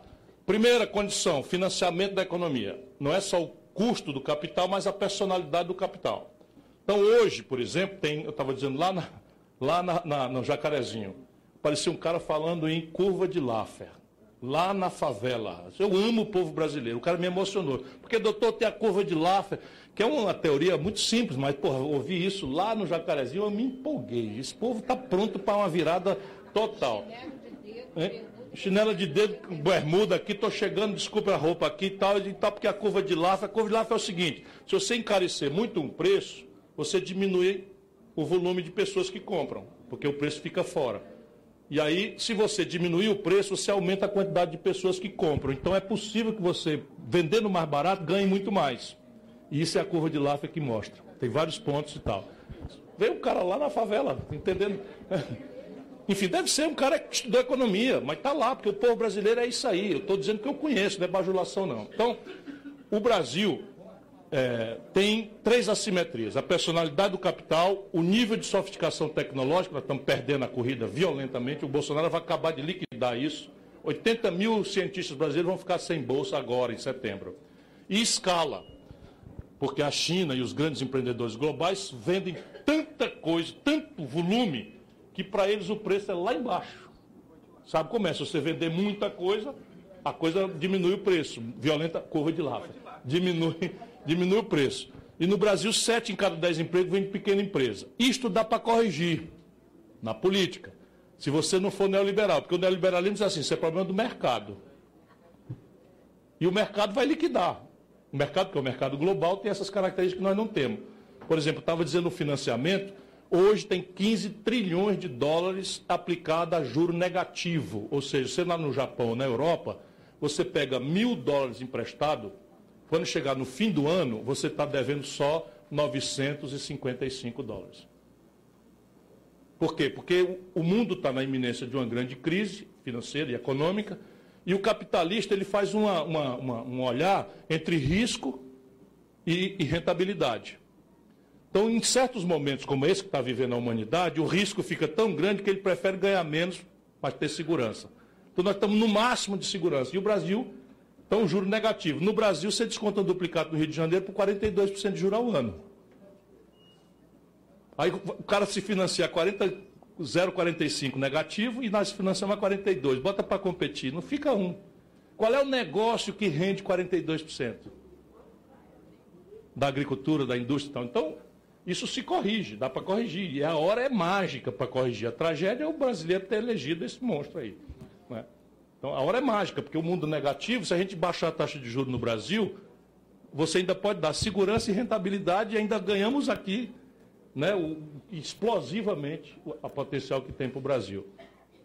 Depois você tem as vantagens comparativas. O Brasil, ao contrário do mundo em desenvolvimento, eu vou terminar, tem quatro grandes complexos industriais que tem, tem potencial de vantagem comparativa global. Parece que tem um cérebro cuidando de destruir isso, porque coincidência não é. Complexo Industrial da Defesa, que o governo gasta bilhões de reais por ano para apetrechar Força Aérea, para apetrechar Marinha, para apetrechar Aeronáutica, etc, etc. E nós estamos destruindo o nosso complexo industrial a partir da joia que é a Embraer. Entregar a Embraer a preço de nada para a Boeing. Só para vocês terem ideia, em todos os setores de alta tecnologia, o Brasil é deficitário, tem prejuízo. O único setor onde o Brasil tem lucro, no setor de alta tecnologia, é a indústria aeroespacial. Pois bem, eles estão entregando para a Boeing pelo preço, do, pelo preço do Copacabana Palace. Pelo mesmo preço que a Natura comprou a Avon. Isso é tudo caixa 2 por fora. Então, roubalheira, o cacete a quatro. Ainda vou tentar melhorar esse jogo, vocês não me matarem. Né? Complexo industrial do petróleo e gás. Então, o mundo está procurando fazer o que a Petrobras já é. Uma empresa do, do, do poço ao posto. Uma empresa integrada, de maneira que um negócio dá, dá prejuízo, o outro dá lucro e, no fim, a companhia dá um grande lucro. O que, é que eles estão fazendo? Descobrir a seguinte sacanagem. Em vez de abrir uma grande discussão para a gente ir lá para a porta da Bolsa de Valor quebrar tudo, não sei o que e tal, eles não fazem mais a discussão. Eles estão esquartejando a Petrobras e vendendo os núcleos de negócio. E o brasileiro nem toma conhecimento. Por exemplo, toda a logística foi vendida. Logística são os, os dutos de, de petróleo, de gás. Só para vocês terem uma ideia, o gasoduto daqui do Sudeste, a Petrobras vendeu por um preço e ela vai alugar esses gasodutos da empresa privada que comprou. O aluguel de três anos paga o aluguel de três anos paga o dinheiro que eles receberam por ela. Tudo uma de ladrão. O Brasil é um país assaltado. Eles entregaram a BR Distribuidora, a BR Distribuidora, pelo preço de varejo. Uma ação, quando você, uma ação normal na Bolsa de Valores, ação é um pedacinho da empresa, um pedacinho ideal da empresa, todo mundo sabe. Então, a, ela é cotada na bolsa. Eu vendo, compra, não sei o que e tal. Então tem ali um preço de varejo, que nem, vamos lá, preço de varejo de, de prego. Você compra no varejo, me dá aí meio quilo de prego, 200 gramas de prego, sei lá como é que conta e tal. É um preço. Se você quer comprar uma tonelada de prego, muda o preço, para muito mais barato. Nas ações funciona o inverso. Se eu vendo no varejo, ela é mais barata. Se eu estou vendendo o controle, ela vale duas, três, quatro, sabe-se lá, porque é uma oferta pública que define, é um leilão, e o cara está comprando não só a empresa, o controle, não só comprando a ação, mas comprando o controle, ele vai passar a mandar na empresa. Eles venderam pelo preço de varejo. A, a, o controle da BR Distribuidora, então a Petrobras. E agora eles estão querendo fazer as, as refinarias apodrecerem. Cariocas, fluminenses, a Duque de Caxias está enferrujando. Está um terço dela parado. E esses canalhas estão importando 300 milhões de barris de gasolina, óleo diesel, gás de cozinha, querosene de aviação dos Estados Unidos. Agora pergunta para mim qual é a explicação de um país como o nosso deixar nossa refinaria, com nosso emprego, nossa engenharia, nosso real parado um terço e eu passo a comprar do estrangeiro em dólar. Aí o dólar bate 4,10 como está batendo aí, vai para a bomba. Aí o caminhoneiro, tudo bolsonarista. Percebe? Vamos, vamos ajudar eles a entenderem. Meu irmão, o problema não é o Bolsonaro, o problema é a política de preço da Petrobras, que simplesmente nasceu com a Dilma. Aí por isso que eles estão zangados com a Dilma e foram para o Bolsonaro. E a gente não consegue. Sabe quanto é que custa um barril de petróleo da Petrobras? Já com imposto, ineficiência, diabo, escândalo do petrolão, pode botar tudo junto, nunca passou de 40 dólares o barril. Sabe quanto é que a Petrobras está cobrando da gente? 83. Por quê? Porque esse é o preço da especulação internacional. Aí dobra, quem ganha com isso? A Petrobras. Tem um lucro gigantesco. Mas quem que apropria o lucro da Petrobras? O acionista minoritário. Quem são os acionistas minoritários? Os mesmos, os bancos. Esse é um país sangrado. Por onde você anda? Por isso que eu sou animado. Se entrar um cara lá que sabe das coisas, o dinheiro aparece. Mas aparece assim, em volume que vocês não têm ideia. Obrigado, companheiro. Tem mais dois complexos industriais que valem a mesma coisa: saúde e o complexo industrial do agronegócio. Então, só para vocês terem uma ideia, o Brasil este ano está entregando para o estrangeiro dinheiro público federal 17 bilhões de dólares. Se a gente botar os estados e municípios e mais a iniciativa privada, os, os DOR, não sei o quê, papapá, nós estamos falando aqui em algo ao redor de 30 bilhões de dólares por ano. Multiplicado por 4, nós estamos falando de 120 bilhões de reais por ano. Dinheiro brasileiro gerando emprego na China, na Europa, no complexo industrial da saúde. Prótese, remédio, meio de diagnóstico médico, cama de hospital, cadeira de roda, tudo, porque não tem uma política industrial. E o agronegócio. Nós temos a agricultura mais agressivamente competitiva do mundo, 50% dos custos da produção brasileira importado do estrangeiro. Fertilizante, agrotóxico, é, é, é, é, implementos agrícolas, tudo importado do estrangeiro. Obrigado, companheiro Ciro. Lúcia Lopes, eu te conheço. Pergunta. Se for fazer discurso, não vai poder, que eu tenho mais 10 inscritos aqui. Pergunta. É pergunta, ah, não é pergunta sim, só que... Não, não, pergunto. Só não, pergunta. É, Ciro, é porque na hora que o senhor estava falando sobre economia informal, alguém ligou e eu me distraí. Mas é, eu tenho duas perguntas para lhe fazer. Eu vou sintetizar pelo seguinte: eu estou fazendo uma tese, trabalhismo e economia informal, que eu vi que não existe essa discussão, até para terminar, mas eu é para relevar a questão da economia informal, que eu acho que no Brasil não tem essa discussão do trabalhismo e economia informal. E nós temos uma legislação federal Ciro Gomes, uma legislação federal que é a lei, uma legislação federal que é a lei 6586 barra de 76, que ela diz o seguinte, que foi o início da questão do, do, do, do camelô. Ele está é, com a sua mercadoria a risco, é o que nós temos de federal.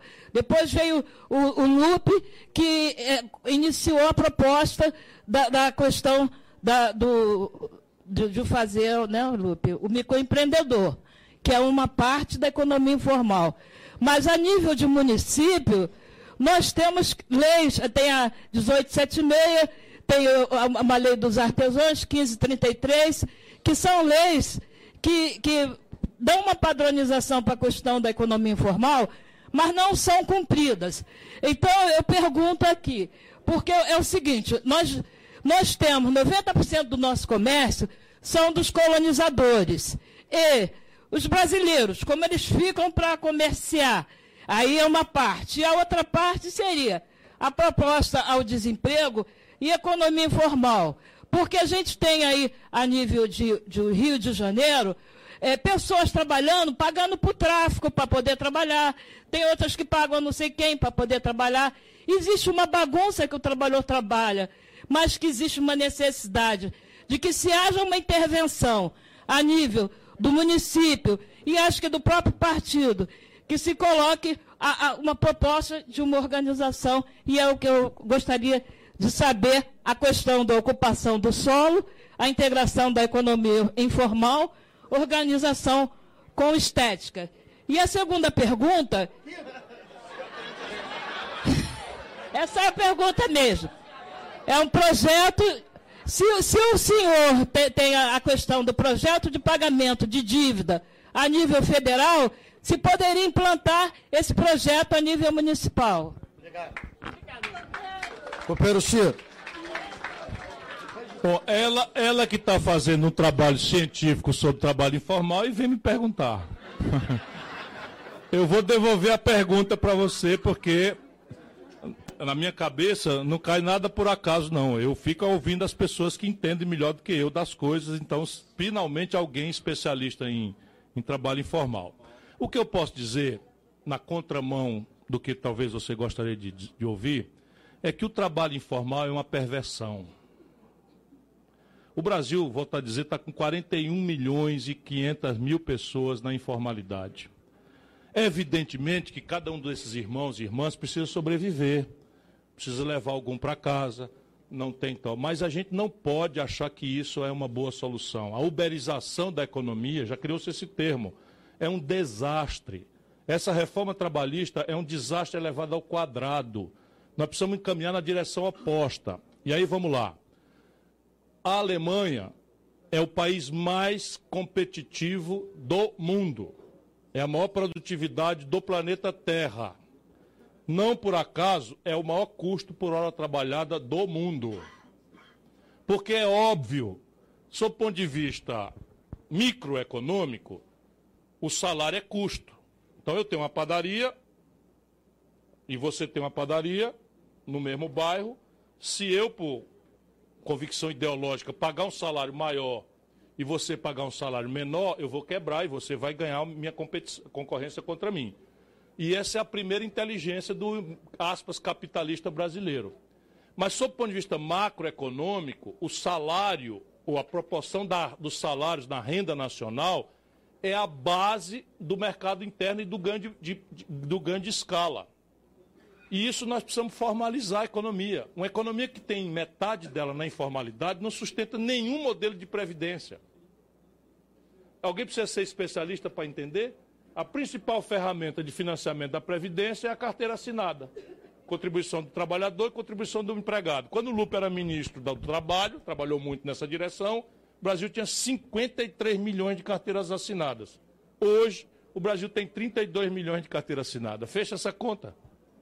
Acabou toda a contribuição patronal e toda a contribuição do trabalhador, a Previdência quebrou. Não quebrou ainda. Tem um buraco aí de 50 bilhões e tal. Não. Não quebrou ainda. Né? Mas nesse nível de. Meu argumento hoje é só esse: informal, informalidade não permite ao país ganhar produtividade. Isto é o conceito. E agora, que nós temos 42 milhões e 500 mil, a solução para eles é repressão? Não pode ser. Não pode ser repressão, porque é metade do nosso povo. Então nós temos que conversar, temos que ativar a economia, construir os mecanismos de reformalização da economia, revogar essas perversidades que fizeram e criar caminhos de formalizar o pequeno empreendedor. Eu fiz isso como prefeito de Fortaleza, estamos trabalhando aqui na eleição municipal eu reuni os camelôs que não tinham entidade, estimulei-os a se organizarem, a criar uma associação E, como fiz com as prostitutas, eu acredito muito na organização do povo e numa interlocução madura. Então, eu disse para eles: olha, existe uma perversão aqui. Qual é? Vocês que estão na associação são pessoas informais. Mas, aproveitando isso, o comerciante convencional pega pessoas sem carteira assinada, sem coisa nenhuma, e comissiona para ser camelô na frente da loja dele. Para vender para ele sem pagar imposto. Então, hoje em Fortaleza nós temos uma confusão geral, porque a demagogia deixou ir longe demais. Então você tem na, na porta da. Era na porta da, da, da, da catedral, uma coisa que destruiu o, o comércio formal. Que grande gol é esse? Destruir o comércio formal, que paga imposto, que gera emprego, que assina carteira, porque a gente precisa dar oportunidade para quem. Então, fazer, organizar, mas fazer isso seriamente, em direção a formalizar ao máximo a economia do Brasil, é minha opinião, até a hora que você me traga a sua tese para eu aprender melhor e não falar bobagem. Vou combinar aqui, olha, tem. Daqui a pouco chega o teto horário, para dar oportunidade a todo mundo inscrito, queria pedir a gentileza do Ciro, vou fazer três, ele anota as três questões principais, depois eu faço os últimos três, pode ser? Luiz Fernando, sua pergunta, Luiz Fernando. Não, não, aqui está Luiz Fernando. Então você escreve Luiz Fernando, quer que chame o Fábio, eu fico maluco. Vem para cá, Luiz Fernando, aqui. Não, o cara escreve Luiz Fernando, quer que eu chame Fábio? Eu não consigo. Luiz Fernando. Tá. É, eu acho que é bem fácil a minha. Tá? Boa tarde, eu sou Luiz Fernando, tá? Eu sou morador da Tijuca. É, a inclusão social é prevista em lei. É, em relação aos moradores de rua, é, que são idosos, homens e mulheres em plena idade, é, são jovens e, sobretudo, crianças. Isso está muito grande no Rio de Janeiro, isso está é tá bem em evidência. Eu, como vereador, como eu poderia atuar nisso, juntamente com a Prefeitura do Rio, o prefeito e tudo mais? Ok? Obrigado, Obrigado. Bernardo. Próximo, Bernardo esqueceu? Bernardo morreu. Fábio, agora é o Fábio. Ele queria te atropelar em frente dois, eu não deixo, eu sou rigoroso. Boa tarde para todos, meu nome é Fábio Guimarães, sou advogado e professor. Fiz mestrado em educação com ênfase em políticas públicas e política educacional. É, a minha pergunta é que, pontualmente, no, na minha pesquisa eu vi que em pouco tempo foram fechadas mais de 40 mil escolas no Brasil inteiro, muito mais. No estado do Rio de Janeiro, eu fiz a listagem gigantesca. E eu percebi que as prefeituras no, no Brasil inteiro não conseguem lidar com a educação do ensino fundamental e a creche. É, como nosso futuro presidente da República, né, que eu tenho muita fé que nós vamos chegar lá com o senhor, é, eu queria saber se o senhor teria como condições de fazer o projeto que Leonel Brizola implementou aqui das escolas em tempo integral por todo o Brasil, em parceria com, a, com as prefeituras. E eu tive a oportunidade de conhecer o Brizola lá em Bangu, onde eu moro, quando eu era criança, e fiquei é, lisonjeado e é, abrilhantado com, com esse projeto das escolas em tempo integral. E queria saber se o senhor teria como assumir, além da, das, da, das casas populares, né, que é o seu projeto, as escolas no Brasil inteiro. Obrigado. Só o último aqui dessa rodada, Pedro, é o nosso Pedro? Ou é Pedro? É outro Pedro. Você que é o Pedro? Fale, Pedro. É, Ciro, boa tarde. É, meu nome é Pedro, eu sou estudante da UF e como a maioria das pessoas aqui, eu estou sempre ligado nas suas postagens no Facebook, no Instagram, né? E a minha pergunta é sobre isso. É um pouquinho mais simples do que as perguntas que as outras pessoas fizeram, mas é sobre isso. Já que hoje o brasileiro está tão ligado no Zap Zap, no Instagram, né? Qual o peso disso numa campanha política, né? A nível municipal e principalmente considerando esse cenário de ataques na internet, principalmente de mentiras. Muito obrigado. Vamos lá, Ciro. Vai nessa rodada. Bom, a questão dos moradores de rua é um desafio contemporâneo das grandes cidades brasileiras. E como todo problema, a gente precisa entender esse problema na sua complexidade. Quem foi que perguntou para eu ficar olhando? Na sua complexidade. Então você vai encontrar, por exemplo, uma fração, acredito, minoritária ainda, não sei se no Rio, em São Paulo, mas em Fortaleza, com segurança, cuja causa de estar na rua é não ter casa e nem condição de pagar aluguel, que parece ser a primeira óbvia causa. Parece que ainda é razão de minoria. Depois você tem alguns outros problemas, o custo e o tempo do transporte. Então, a Marta me relatou um caso que me comoveu muito, que ela está tentando ajudar um cidadão que mora na Baixada Fluminense, mas só volta para casa no fim de semana. E durante a semana dorme numa árvore na lagoa. A razão aqui é a distância e o custo do transporte. Portanto, o que se recomenda aqui é um bom cadastro um bom cadastro. A primeira providência é dar visibilidade ao problema. Atenuar danos, uma política de, de atenuar danos. Então você pode, por exemplo, dar banho, viabilizar banho, viabilizar comida, viabilizar água. O dia em São Paulo, São Paulo tem frio. Pessoas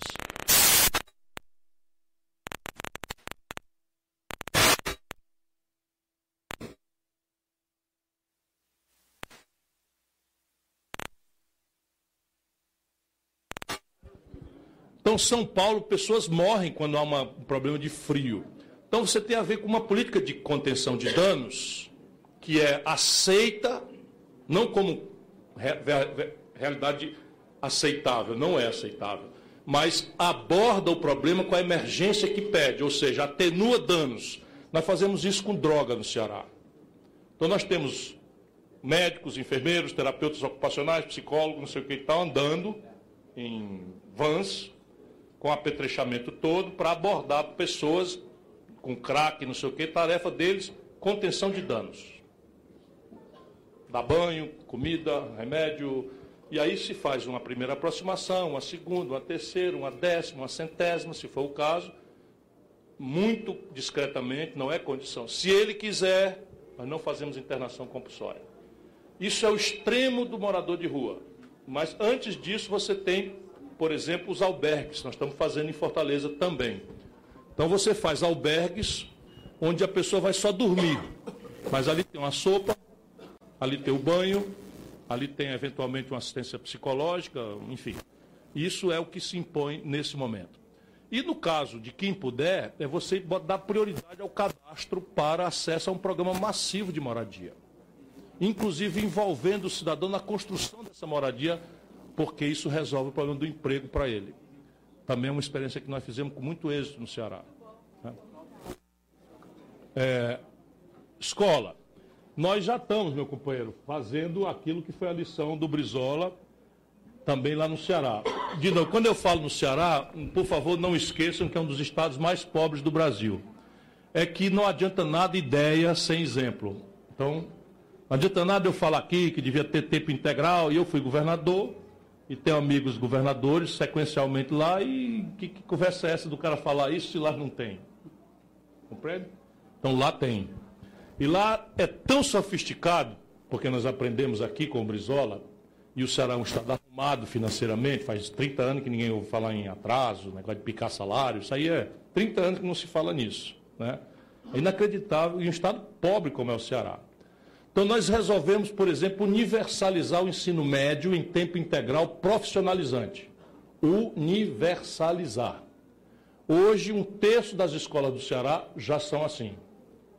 E o aluno sai não só com a, a profissão, como ele sai com estágio remunerado pelo governo nas empresas, como porta do primeiro emprego. E as profissões não são essas profissões vis que certas elites querem que o povo aprenda são profissões dignas, como qualquer profissão. Mas ao invés de ser eletrotécnico, não sei o quê, tá, lá nós ensinamos robótica, mecatrônica, profissões de alta linhagem, edificações, engenharia, assim, engenharia operacional. Tem um sucesso absolutamente extraordinário. Vou fazer aqui uma, um elogio aos professores. Nós devemos isso aos professores. Né? Tem uma decisão aos professores, aos aos funcionários, aos estudantes. Mas lá no Ceará, Lupe, aconteceu um negócio muito engraçado. Como a gente não pode fazer essa escola padrão linda, é, arquitetura, que nem o Brizola fez. As escolas são normalmente nos municípios mais pobres ou nos bairros mais pobres, onde a gente começou, disparado o prédio mais bonito, mais sofisticado, dis- disparado, sem igual, né? E são lindas mesmo, são escola. Aí nós não podíamos fazer para todo mundo ao mesmo tempo, então nós determinamos, não cota, nós determinamos que só podia entrar nessa escola profissionalizante, tempo integral, alunos vindos da escola pública, que era uma forma de você priorizar a comunidade pobre. Pois bem, o Ministério Público do Ceará quis entrar na justiça contra, porque achou que isso era discriminação e nós fizemos um acordo e hoje tem cota para rico. Se vocês acharem que eu estou mentindo, eu acho muito razoável, mas eu pode entrar, no, pode entrar na internet e ver. Lá tem um TAC, que é o termo de ajuste de conduta, para que o Ministério Público não entrasse com a ação, e a gente achou isso absolutamente interessante, porque a nossa ideia é fazer para todo mundo. Mas como a gente não consegue fazer tudo ao mesmo tempo, um- então hoje tem um termo de ajuste de conduta que tem uma cota para egresso da escola particular nessas escolas lá do Ceará. Isso eu me comprometi na campanha, porque você não prestou atenção direito, mas na campanha agora de presidente da República eu me comprometi em cada uma das etapas da sua preocupação. Por exemplo, o Brasil hoje tem menos de um terço das crianças de 0 a, a 3 anos, que é a creche, e nós nos comprometemos em botar 50%. E nos comprometemos também em financiar uma- um programa desse tipo de escola tempo integral profissionalizante, com estágio remunerado, em 50% da, da, do ensino médio. Isso consegue, consegue ser na minha meta, a- se eu tiver algum dia a chance de presidir esse país. Então, o peso da rede social. Veja bem, fake news é um nome novo, mas tinha um velho político que foi meu vice-prefeito, foi meu vice-prefeito e era muito esperto. Ele é que inventou as fake news. né? Vou explicar para eu nunca tinha imaginado aquilo. Ele pegou, numa, eleição lá, ele pegou 100 rapazes e moças, botou num auditório desse aqui, isso contra mim. Né? Eu tinha uma candidata lá contra a Patrícia, candidata a prefeita pelo PDT. Aí ele pegou 100 garotas, a Patrícia favorita nas pesquisas. Pegou 100, e ele criou, foi prefeito, criou uns terminais de ônibus, que é a integração, que você acabou em direção ao bilhete único. Então você só pagou uma passagem, e aquilo foi um chuá para o povo. O povo gostou muito daquilo e tal. Ele pegou 100 garotos, botou no auditório aqui, e deu uma instrução, olha, de dois em dois, cada um de vocês vai receber um, um- um- como é que chama? Um, um- é, um vale transporte, e vocês vão passar o dia indo e voltando nos ônibus, falando alto sobre a Patrícia vai acabar com o terminal. Só. 1.500 anos atrás, eu assisti isso. Hoje em dia, isso virou uma tragédia mundial, porque agora é pela internet. Não estamos mais falando de mil pessoas por dia, duas mil pessoas que ele conseguia atingir. Ele liquidou a Patrícia com essa, com essa tese que ele ia acabar com os terminais. Dois garotos discutindo. Rapaz, tu viu aí a Patrícia? Eu. Ih, rapaz, eu ia votar nela, eu voto mais não. Indo e voltando o dia todinho. Liquidou a Patrícia. Ah, hein? Não, o que, é que eu podia fazer? Eu só vim saber depois. É genial um negócio desse. Não tem escrúpulo nenhum, mas é, agora tem o nome de fake news. A justiça brasileira passa longe, não tem apetrechada para isso e tal. Então, a gente precisa se acautelar né, e jogar o jogo aí. Por isso que é muito importante, de novo, a ideia. Porque se você tem uma ideia e faz que o debate aconteça ao redor dessa ideia, você já ganhou metade do jogo. Porque o que era, o que era a fake news do Bolsonaro? Desemprego, eh, violência, não sei o quê, papai e tal. E ele foi em cima da moralidade do nosso povo evangélico, do nosso povo neopentecostal, do nosso povo das- dos movimentos carismáticos da Igreja Católica e tal, que tem uma moral respeitabilíssima. E aí tem coragem, porque não tem escrúpulo nenhum, de apresentar na, na- na bancada do Jornal Nacional 60 milhões de pessoas assistindo. Está aqui o kit gay. Na mão, ele entregou na mão do, do, do, do Bonner. Esse kit gay nunca existiu. E a Globo, com todo respeito, mas a Globo sabe que só é informação aquilo que ela repetia em horário nobre muitas vezes. Ou seja, ela sabe fazer isso quando ela quer informar. Nunca fez o esclarecimento da opinião pública de que aquilo era uma grande mentira. Aquilo podia ter acabado com o Bolsonaro. O senhor Raí Bolsonaro esteve aqui nas estudos da Globo dizendo que tinha um kit gay. Mostrou isso aqui, entregou. Nossa reportagem foi investigar e isso é mentira. Nunca existiu isso. Bolsonaro está mentindo. Aí ia para a rua e perguntava, o que, é que você acha de um candidato que está mentindo em pleno Jornal Nacional. E vocês sabem como é que eles querem, quando eles querem fazer. Pá, pá, pá, pá, pá. Nunca fizeram por quê? Porque o cão, para eles, era eu. Eu fui para o Jornal Nacional, em vez de fazer essas propostas, aqui era o Lupe, está envolvido, sei o que. Tá, não, tá. Foi desse jeito, tá, não, tá. Ele dizendo, tá, não tá. Vocês assistiram, não? Tá, não tá, tá, não tá. Aí no fim, botou lá, o doutor Carlos Lupe de fato está uma ação civil que o Lupe não era réu e que foi para o arquivo. Não era na data. Não era e foi para o arquivo, como eu já sabia. Mas quanto tempo dos meus sete minutos, oito minutos da, foi nisso? Faz de propósito, que eu vou deixar o amigo que eu sei que é sério sem defender. Então é, é uma coisa. Então, ao invés de mimimi, ao invés de mimimi, de queixar, a gente saber que o jogo é assim. Não quer brincar, não desce pro play. Se a gente quer descer pro play, vamos jogar. Vamos para a internet também. O pau está cantando agora.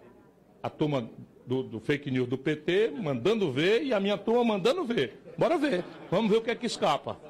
Né? Obrigado. Agora temos mais os últimos dois para poder ter tempo e terminar. É, quem é esse aqui? Benoni? Benoni. Pergunta que você é do time da Lúcia Alves, pergunta, Ileane. Pergunta.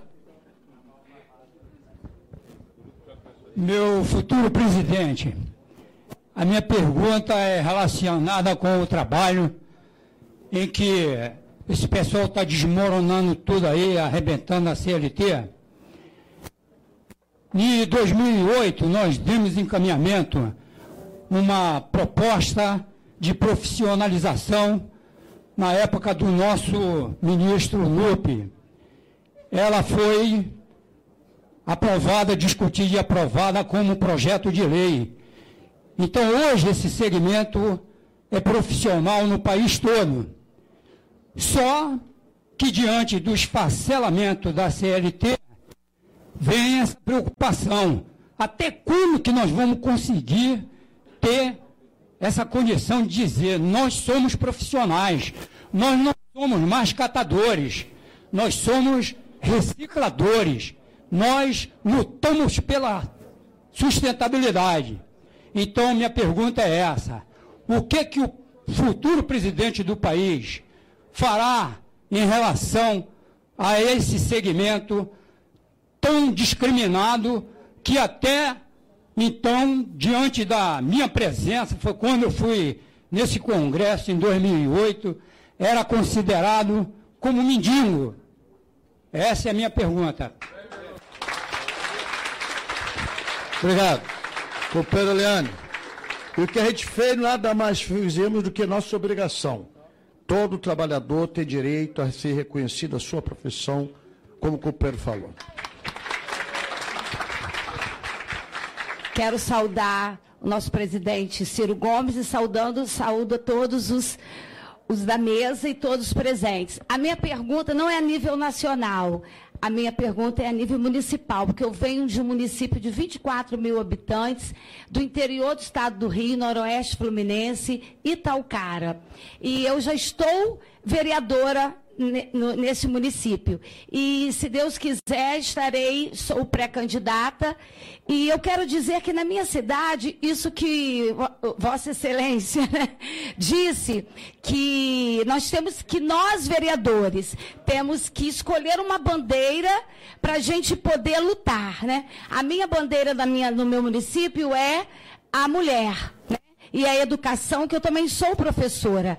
Mas quando, como a minha cidade é muito pequena, que eu ando é, passando numa rua, não aliso os, os moradores, né, os munícipes, mas abraço e sem nome por nome, porque venho, como Vossa Excelência mesmo disse, que não há é, uma ideia sem um exemplo. Sou filha de ex-prefeito em um mandato pelo PDT e é, ele foi prefeito por duas vezes no meu município de Talcara e tenho essa experiência. Então trago comigo muitas ideias, Ciro Gomes uma ideia, é fortalecer os municípios. Os nossos municípios, infelizmente, agora nessa nova gestão desse governo, do nosso, desse governo, né? desgoverno do Estado do Rio de Janeiro não está é, é, se chegando e tendo uma proximidade com os nossos municípios. E também na minha, no meu município, eu vejo muita luta, é, muita dificuldade é, num debate político. Então, como que nós, né, eu, enquanto vereadora, enquanto pré-candidata, nós podemos é, romper esse distanciamento do povo com a política. Eu sei que o senhor já disse que nós temos que ir lá tocar a campainha, mas eu acho que é também muito mais do que isso. A gente tem que simplesmente, é, companheiros, abrir o nosso coração, falar a verdade, olhar nos olhos e sermos formadores de opiniões e formarmos mentes esclarecidas para que nós possamos ter municípios fortes, Estado forte e a União forte. Então, é esse, a, essa é a minha pergunta pergunta. Obrigado, companheiro Ciro. Veja, nós precisamos entender a revolução que está acontecendo no mundo do trabalho a partir da imposição da sofisticação tecnológica, da digitalização da economia, e vem coisa muito mais grave por aí. Inteligência artificial, uma série de questões. E como é que você examina esse assunto? Você tem duas grandes escolas. Uma escola é entender o trabalho como uma mercadoria. É o neoliberalismo. Então, o trabalho é uma mercadoria. Se faltar, o preço dela, que é o salário, sobe. Se sobrar o preço dela, que é o salário, cai. Como nós temos 14 milhões de desempregados e 42 milhões de pessoas na informalidade, imagino que, qual é a tendência num país como o nosso do preço do, do, do trabalho, que é o salário. É, é, é, se liquidar. Foram criadas 408 mil vagas no governo Bolsonaro. Ele vai se gabar e bota o IBGE, que mudou de direção, que o desemprego caiu de 12,3% para 11,9%. Esses 408 mil postos de trabalho, 89,9% deles, ou seja, 90%, ganham menos de meio salário mínimo e são na uberização da economia, na informalidade. Sem registro. Sem registro nenhum, de nada. Certo? Ganhando 450 reais. Então, isto é uma escola. A outra escola tem vários ramos, que é a escola de você entender que o trabalho, pela sua transcendência social, pela sua transcendência cultural, pela sua transcendência política, não é uma mercadoria. Portanto, não pode estar submetida à lei da oferta e da procura livremente, como o liberalismo propõe. Isso, então, impõe algum tipo de proteção do Estado a este valor. E nós não temos que ter medo disso, que aqui é a grande questão. Significa o quê? Enrijecer, engessar as regulações do Fordismo, da, da Revolução Industrial, não, não funciona mais. Tratar todo mundo igual, como era boa intenção e tal, não funciona mais. Mas ir para o oposto de desregular é um crime. Então trata-se o seguinte, de convocar um grande debate em que o governo se senta com a responsabilidade de proteger o trabalho, traz os empresários, traz os sindicatos, traz todo mundo e vamos discutir o governo encarregado de defender o interesse maior, que é proteger o trabalho garantir o máximo de proteção ao trabalho. E aí você não pode, tem que tirar da boca desses idiotas o que o Bolsonaro falou, mas que vai forte na cabeça de muita gente. Que o trabalhador tem que optar entre direitos e, e emprego. Isso é mentira. Deixa eu dar um número para vocês, que é o problema que eu estou ficando com vergonha de estudar. É por isso. Eu já disse, vou repetir. O maior custo por hora trabalhada do mundo é a Alemanha e a, e a economia mais agressivamente competitiva do planeta Terra. A China, que fez esse tipo de jogo durante as décadas de 80, 90, já passou o Brasil em custo por hora trabalhada. Então, essa brasileirada aí que está mandando em, em, nós, parou de estudar, é tudo um bando de selvagem. Esse Paulo Guedes não sabe de nada do Brasil e fica repetindo verdades mentirosas, porque Claro que na porta do emprego tem uma fila, 14 milhões de pessoas numa fila, e o empregador vai dizer assim: meu irmão, topa trabalhar 12 horas, sem hora extra, sem hora extra e tal, sem coisa. Se não quiser, afasta que aquele ali quer. Quer não? Ele vai achar. No décimo que ele chamar, ele acha. Por isso que não pode deixar o trabalho na mão do escravocrata. Tem que ter a regulação. E aí nós temos que chamar para revogar essa, essa, essa reforma trabalhista. Eu fui dizer isso na CNI, na campanha. Candidato, levei uma mão de vaia. Agora, esses idiotas, bando de pelego, bando de pelego, eles não percebem a burrice que é o seguinte. É o primeiro capitalismo do mundo que não entende que o capitalismo moderno se afirma no consumo de massa. E o consumo de massa se afirma na renda do povo. Então eles destroem a renda do povo e depois não entendem porque 13 mil indústrias fecharam no Brasil. 220 mil pontos de comércio fecharam no Brasil. Então, um bando de idiota que tem que ser enfrentado. Para bem dizer, tudo falido. Tudo falido. O presidente da CNI é um falido, simplesmente falido, não tem indústria. A gente tem que contar a verdade, falido, não tem indústria. O presidente da Fiesp, falido, não tem indústria. Tudo batendo palma para uma política que destrói a indústria nacional a quem eles deveriam, teoricamente, representar. Portanto, nós temos que ensinar uma lição para eles aí. Né? Bom, companheiros, dois recadinhos. Ou não, desculpe. Ah, desculpa. Município. Bom, município, a gente também precisa falar diferente da maioria das pessoas. Tá? As pessoas dizem assim, tem que fortalecer o município, porque que ninguém vive na União, ninguém vive no Estado, todos vivemos no município. Isto é muito simpático, mas não é verdade. Por quê? Porque a moeda, e portanto a inflação, o poder de compra da moeda, é feita pela União. O sistema nacional é de, sistema de saúde é nacional, o sistema de previdência é nacional, não é? Então, tudo, tudo é nacional.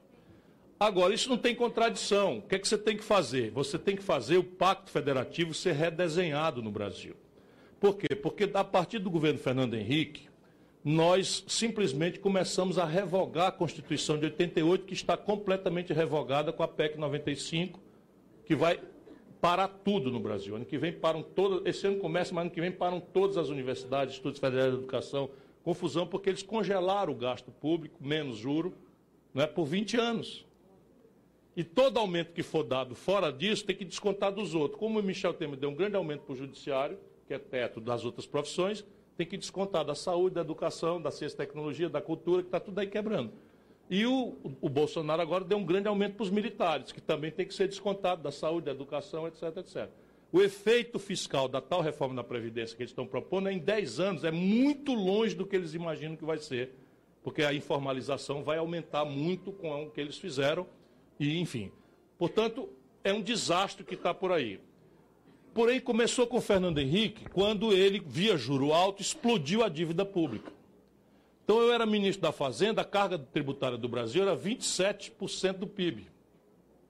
E eu escrevia que nós devíamos aumentar a carga de 27% para 30%, usar metade desse aumento para melhorar as, o investimento público em saúde, educação, infraestrutura, e a outra metade para abater a dívida de maneira a trazer a taxa de juro para o padrão internacional. E me esculhambavam demais. É maluco e tal. Pois bem, o Fernando Henrique aumentou não para 30%, mas para 32,5% do PIB a carga tributária. Só que ele fez de um jeito, e aí que está a violência contra os estados e municípios, que agora está na hora da gente atualizar esse debate.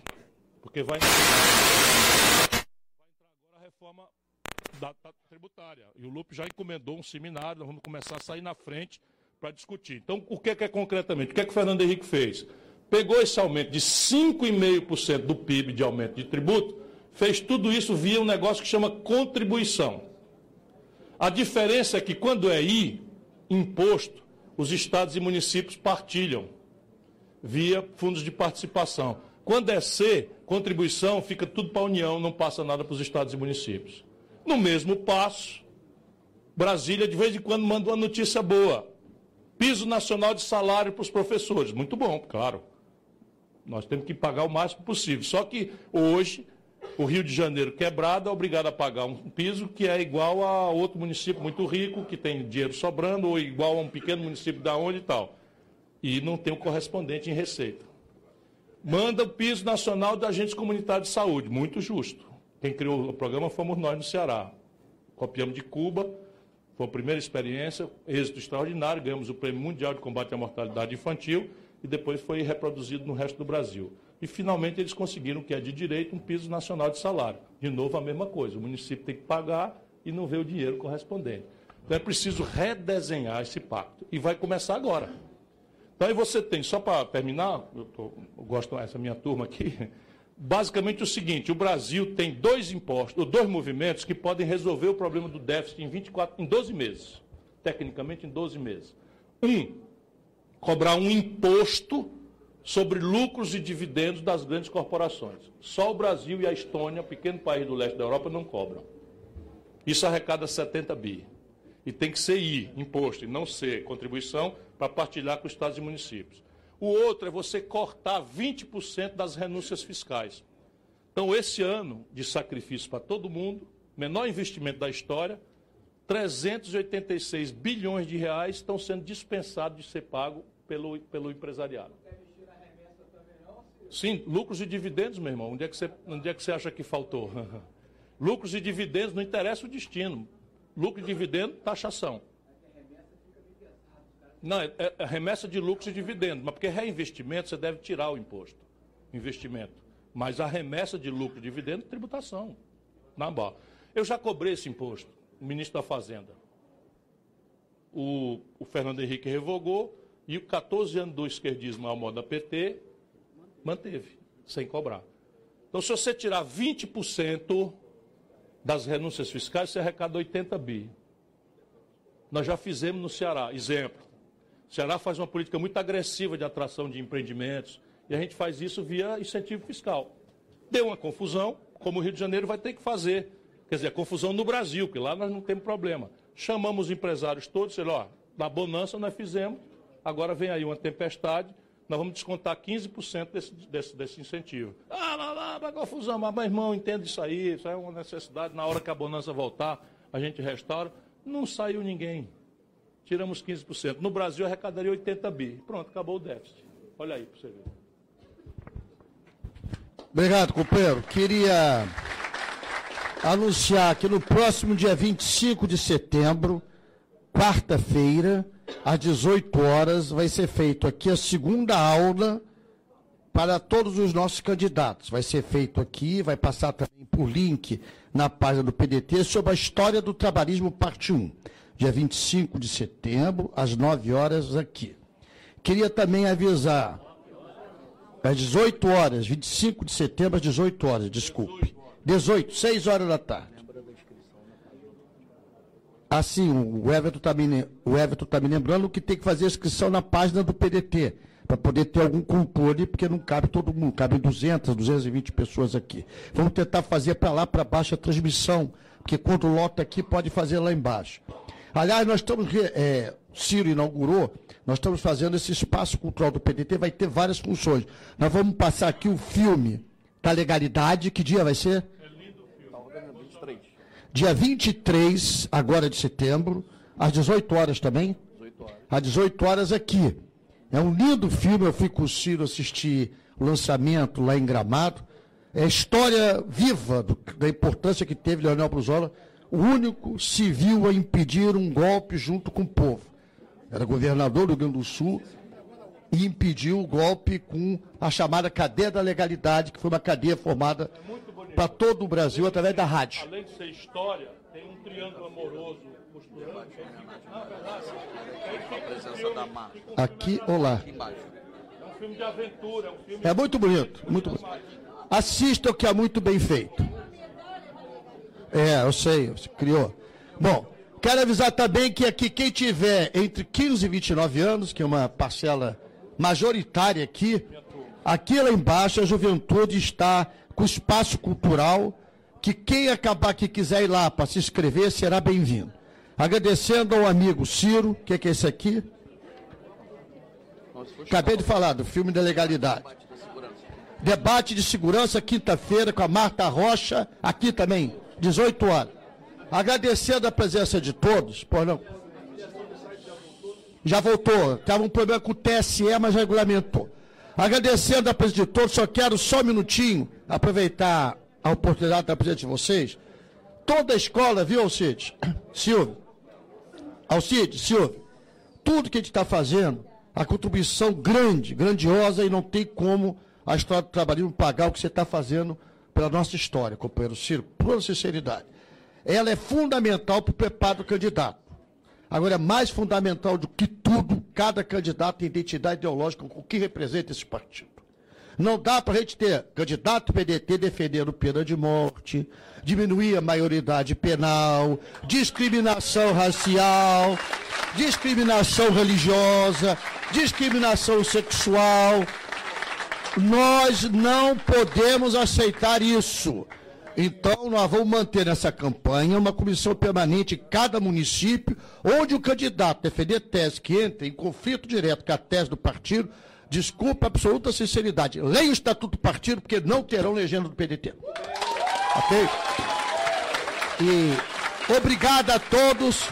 E vamos homenagear o Ciro cantando Brava gente brasileira longe vai, temos serviu, ou ficar a pátria livre, ou morrer pelo Brasil. Ou ficar a pátria livre, ou morrer pelo Brasil. Viva Brizola! Viva Ciro Gomes, futuro presidente do Brasil!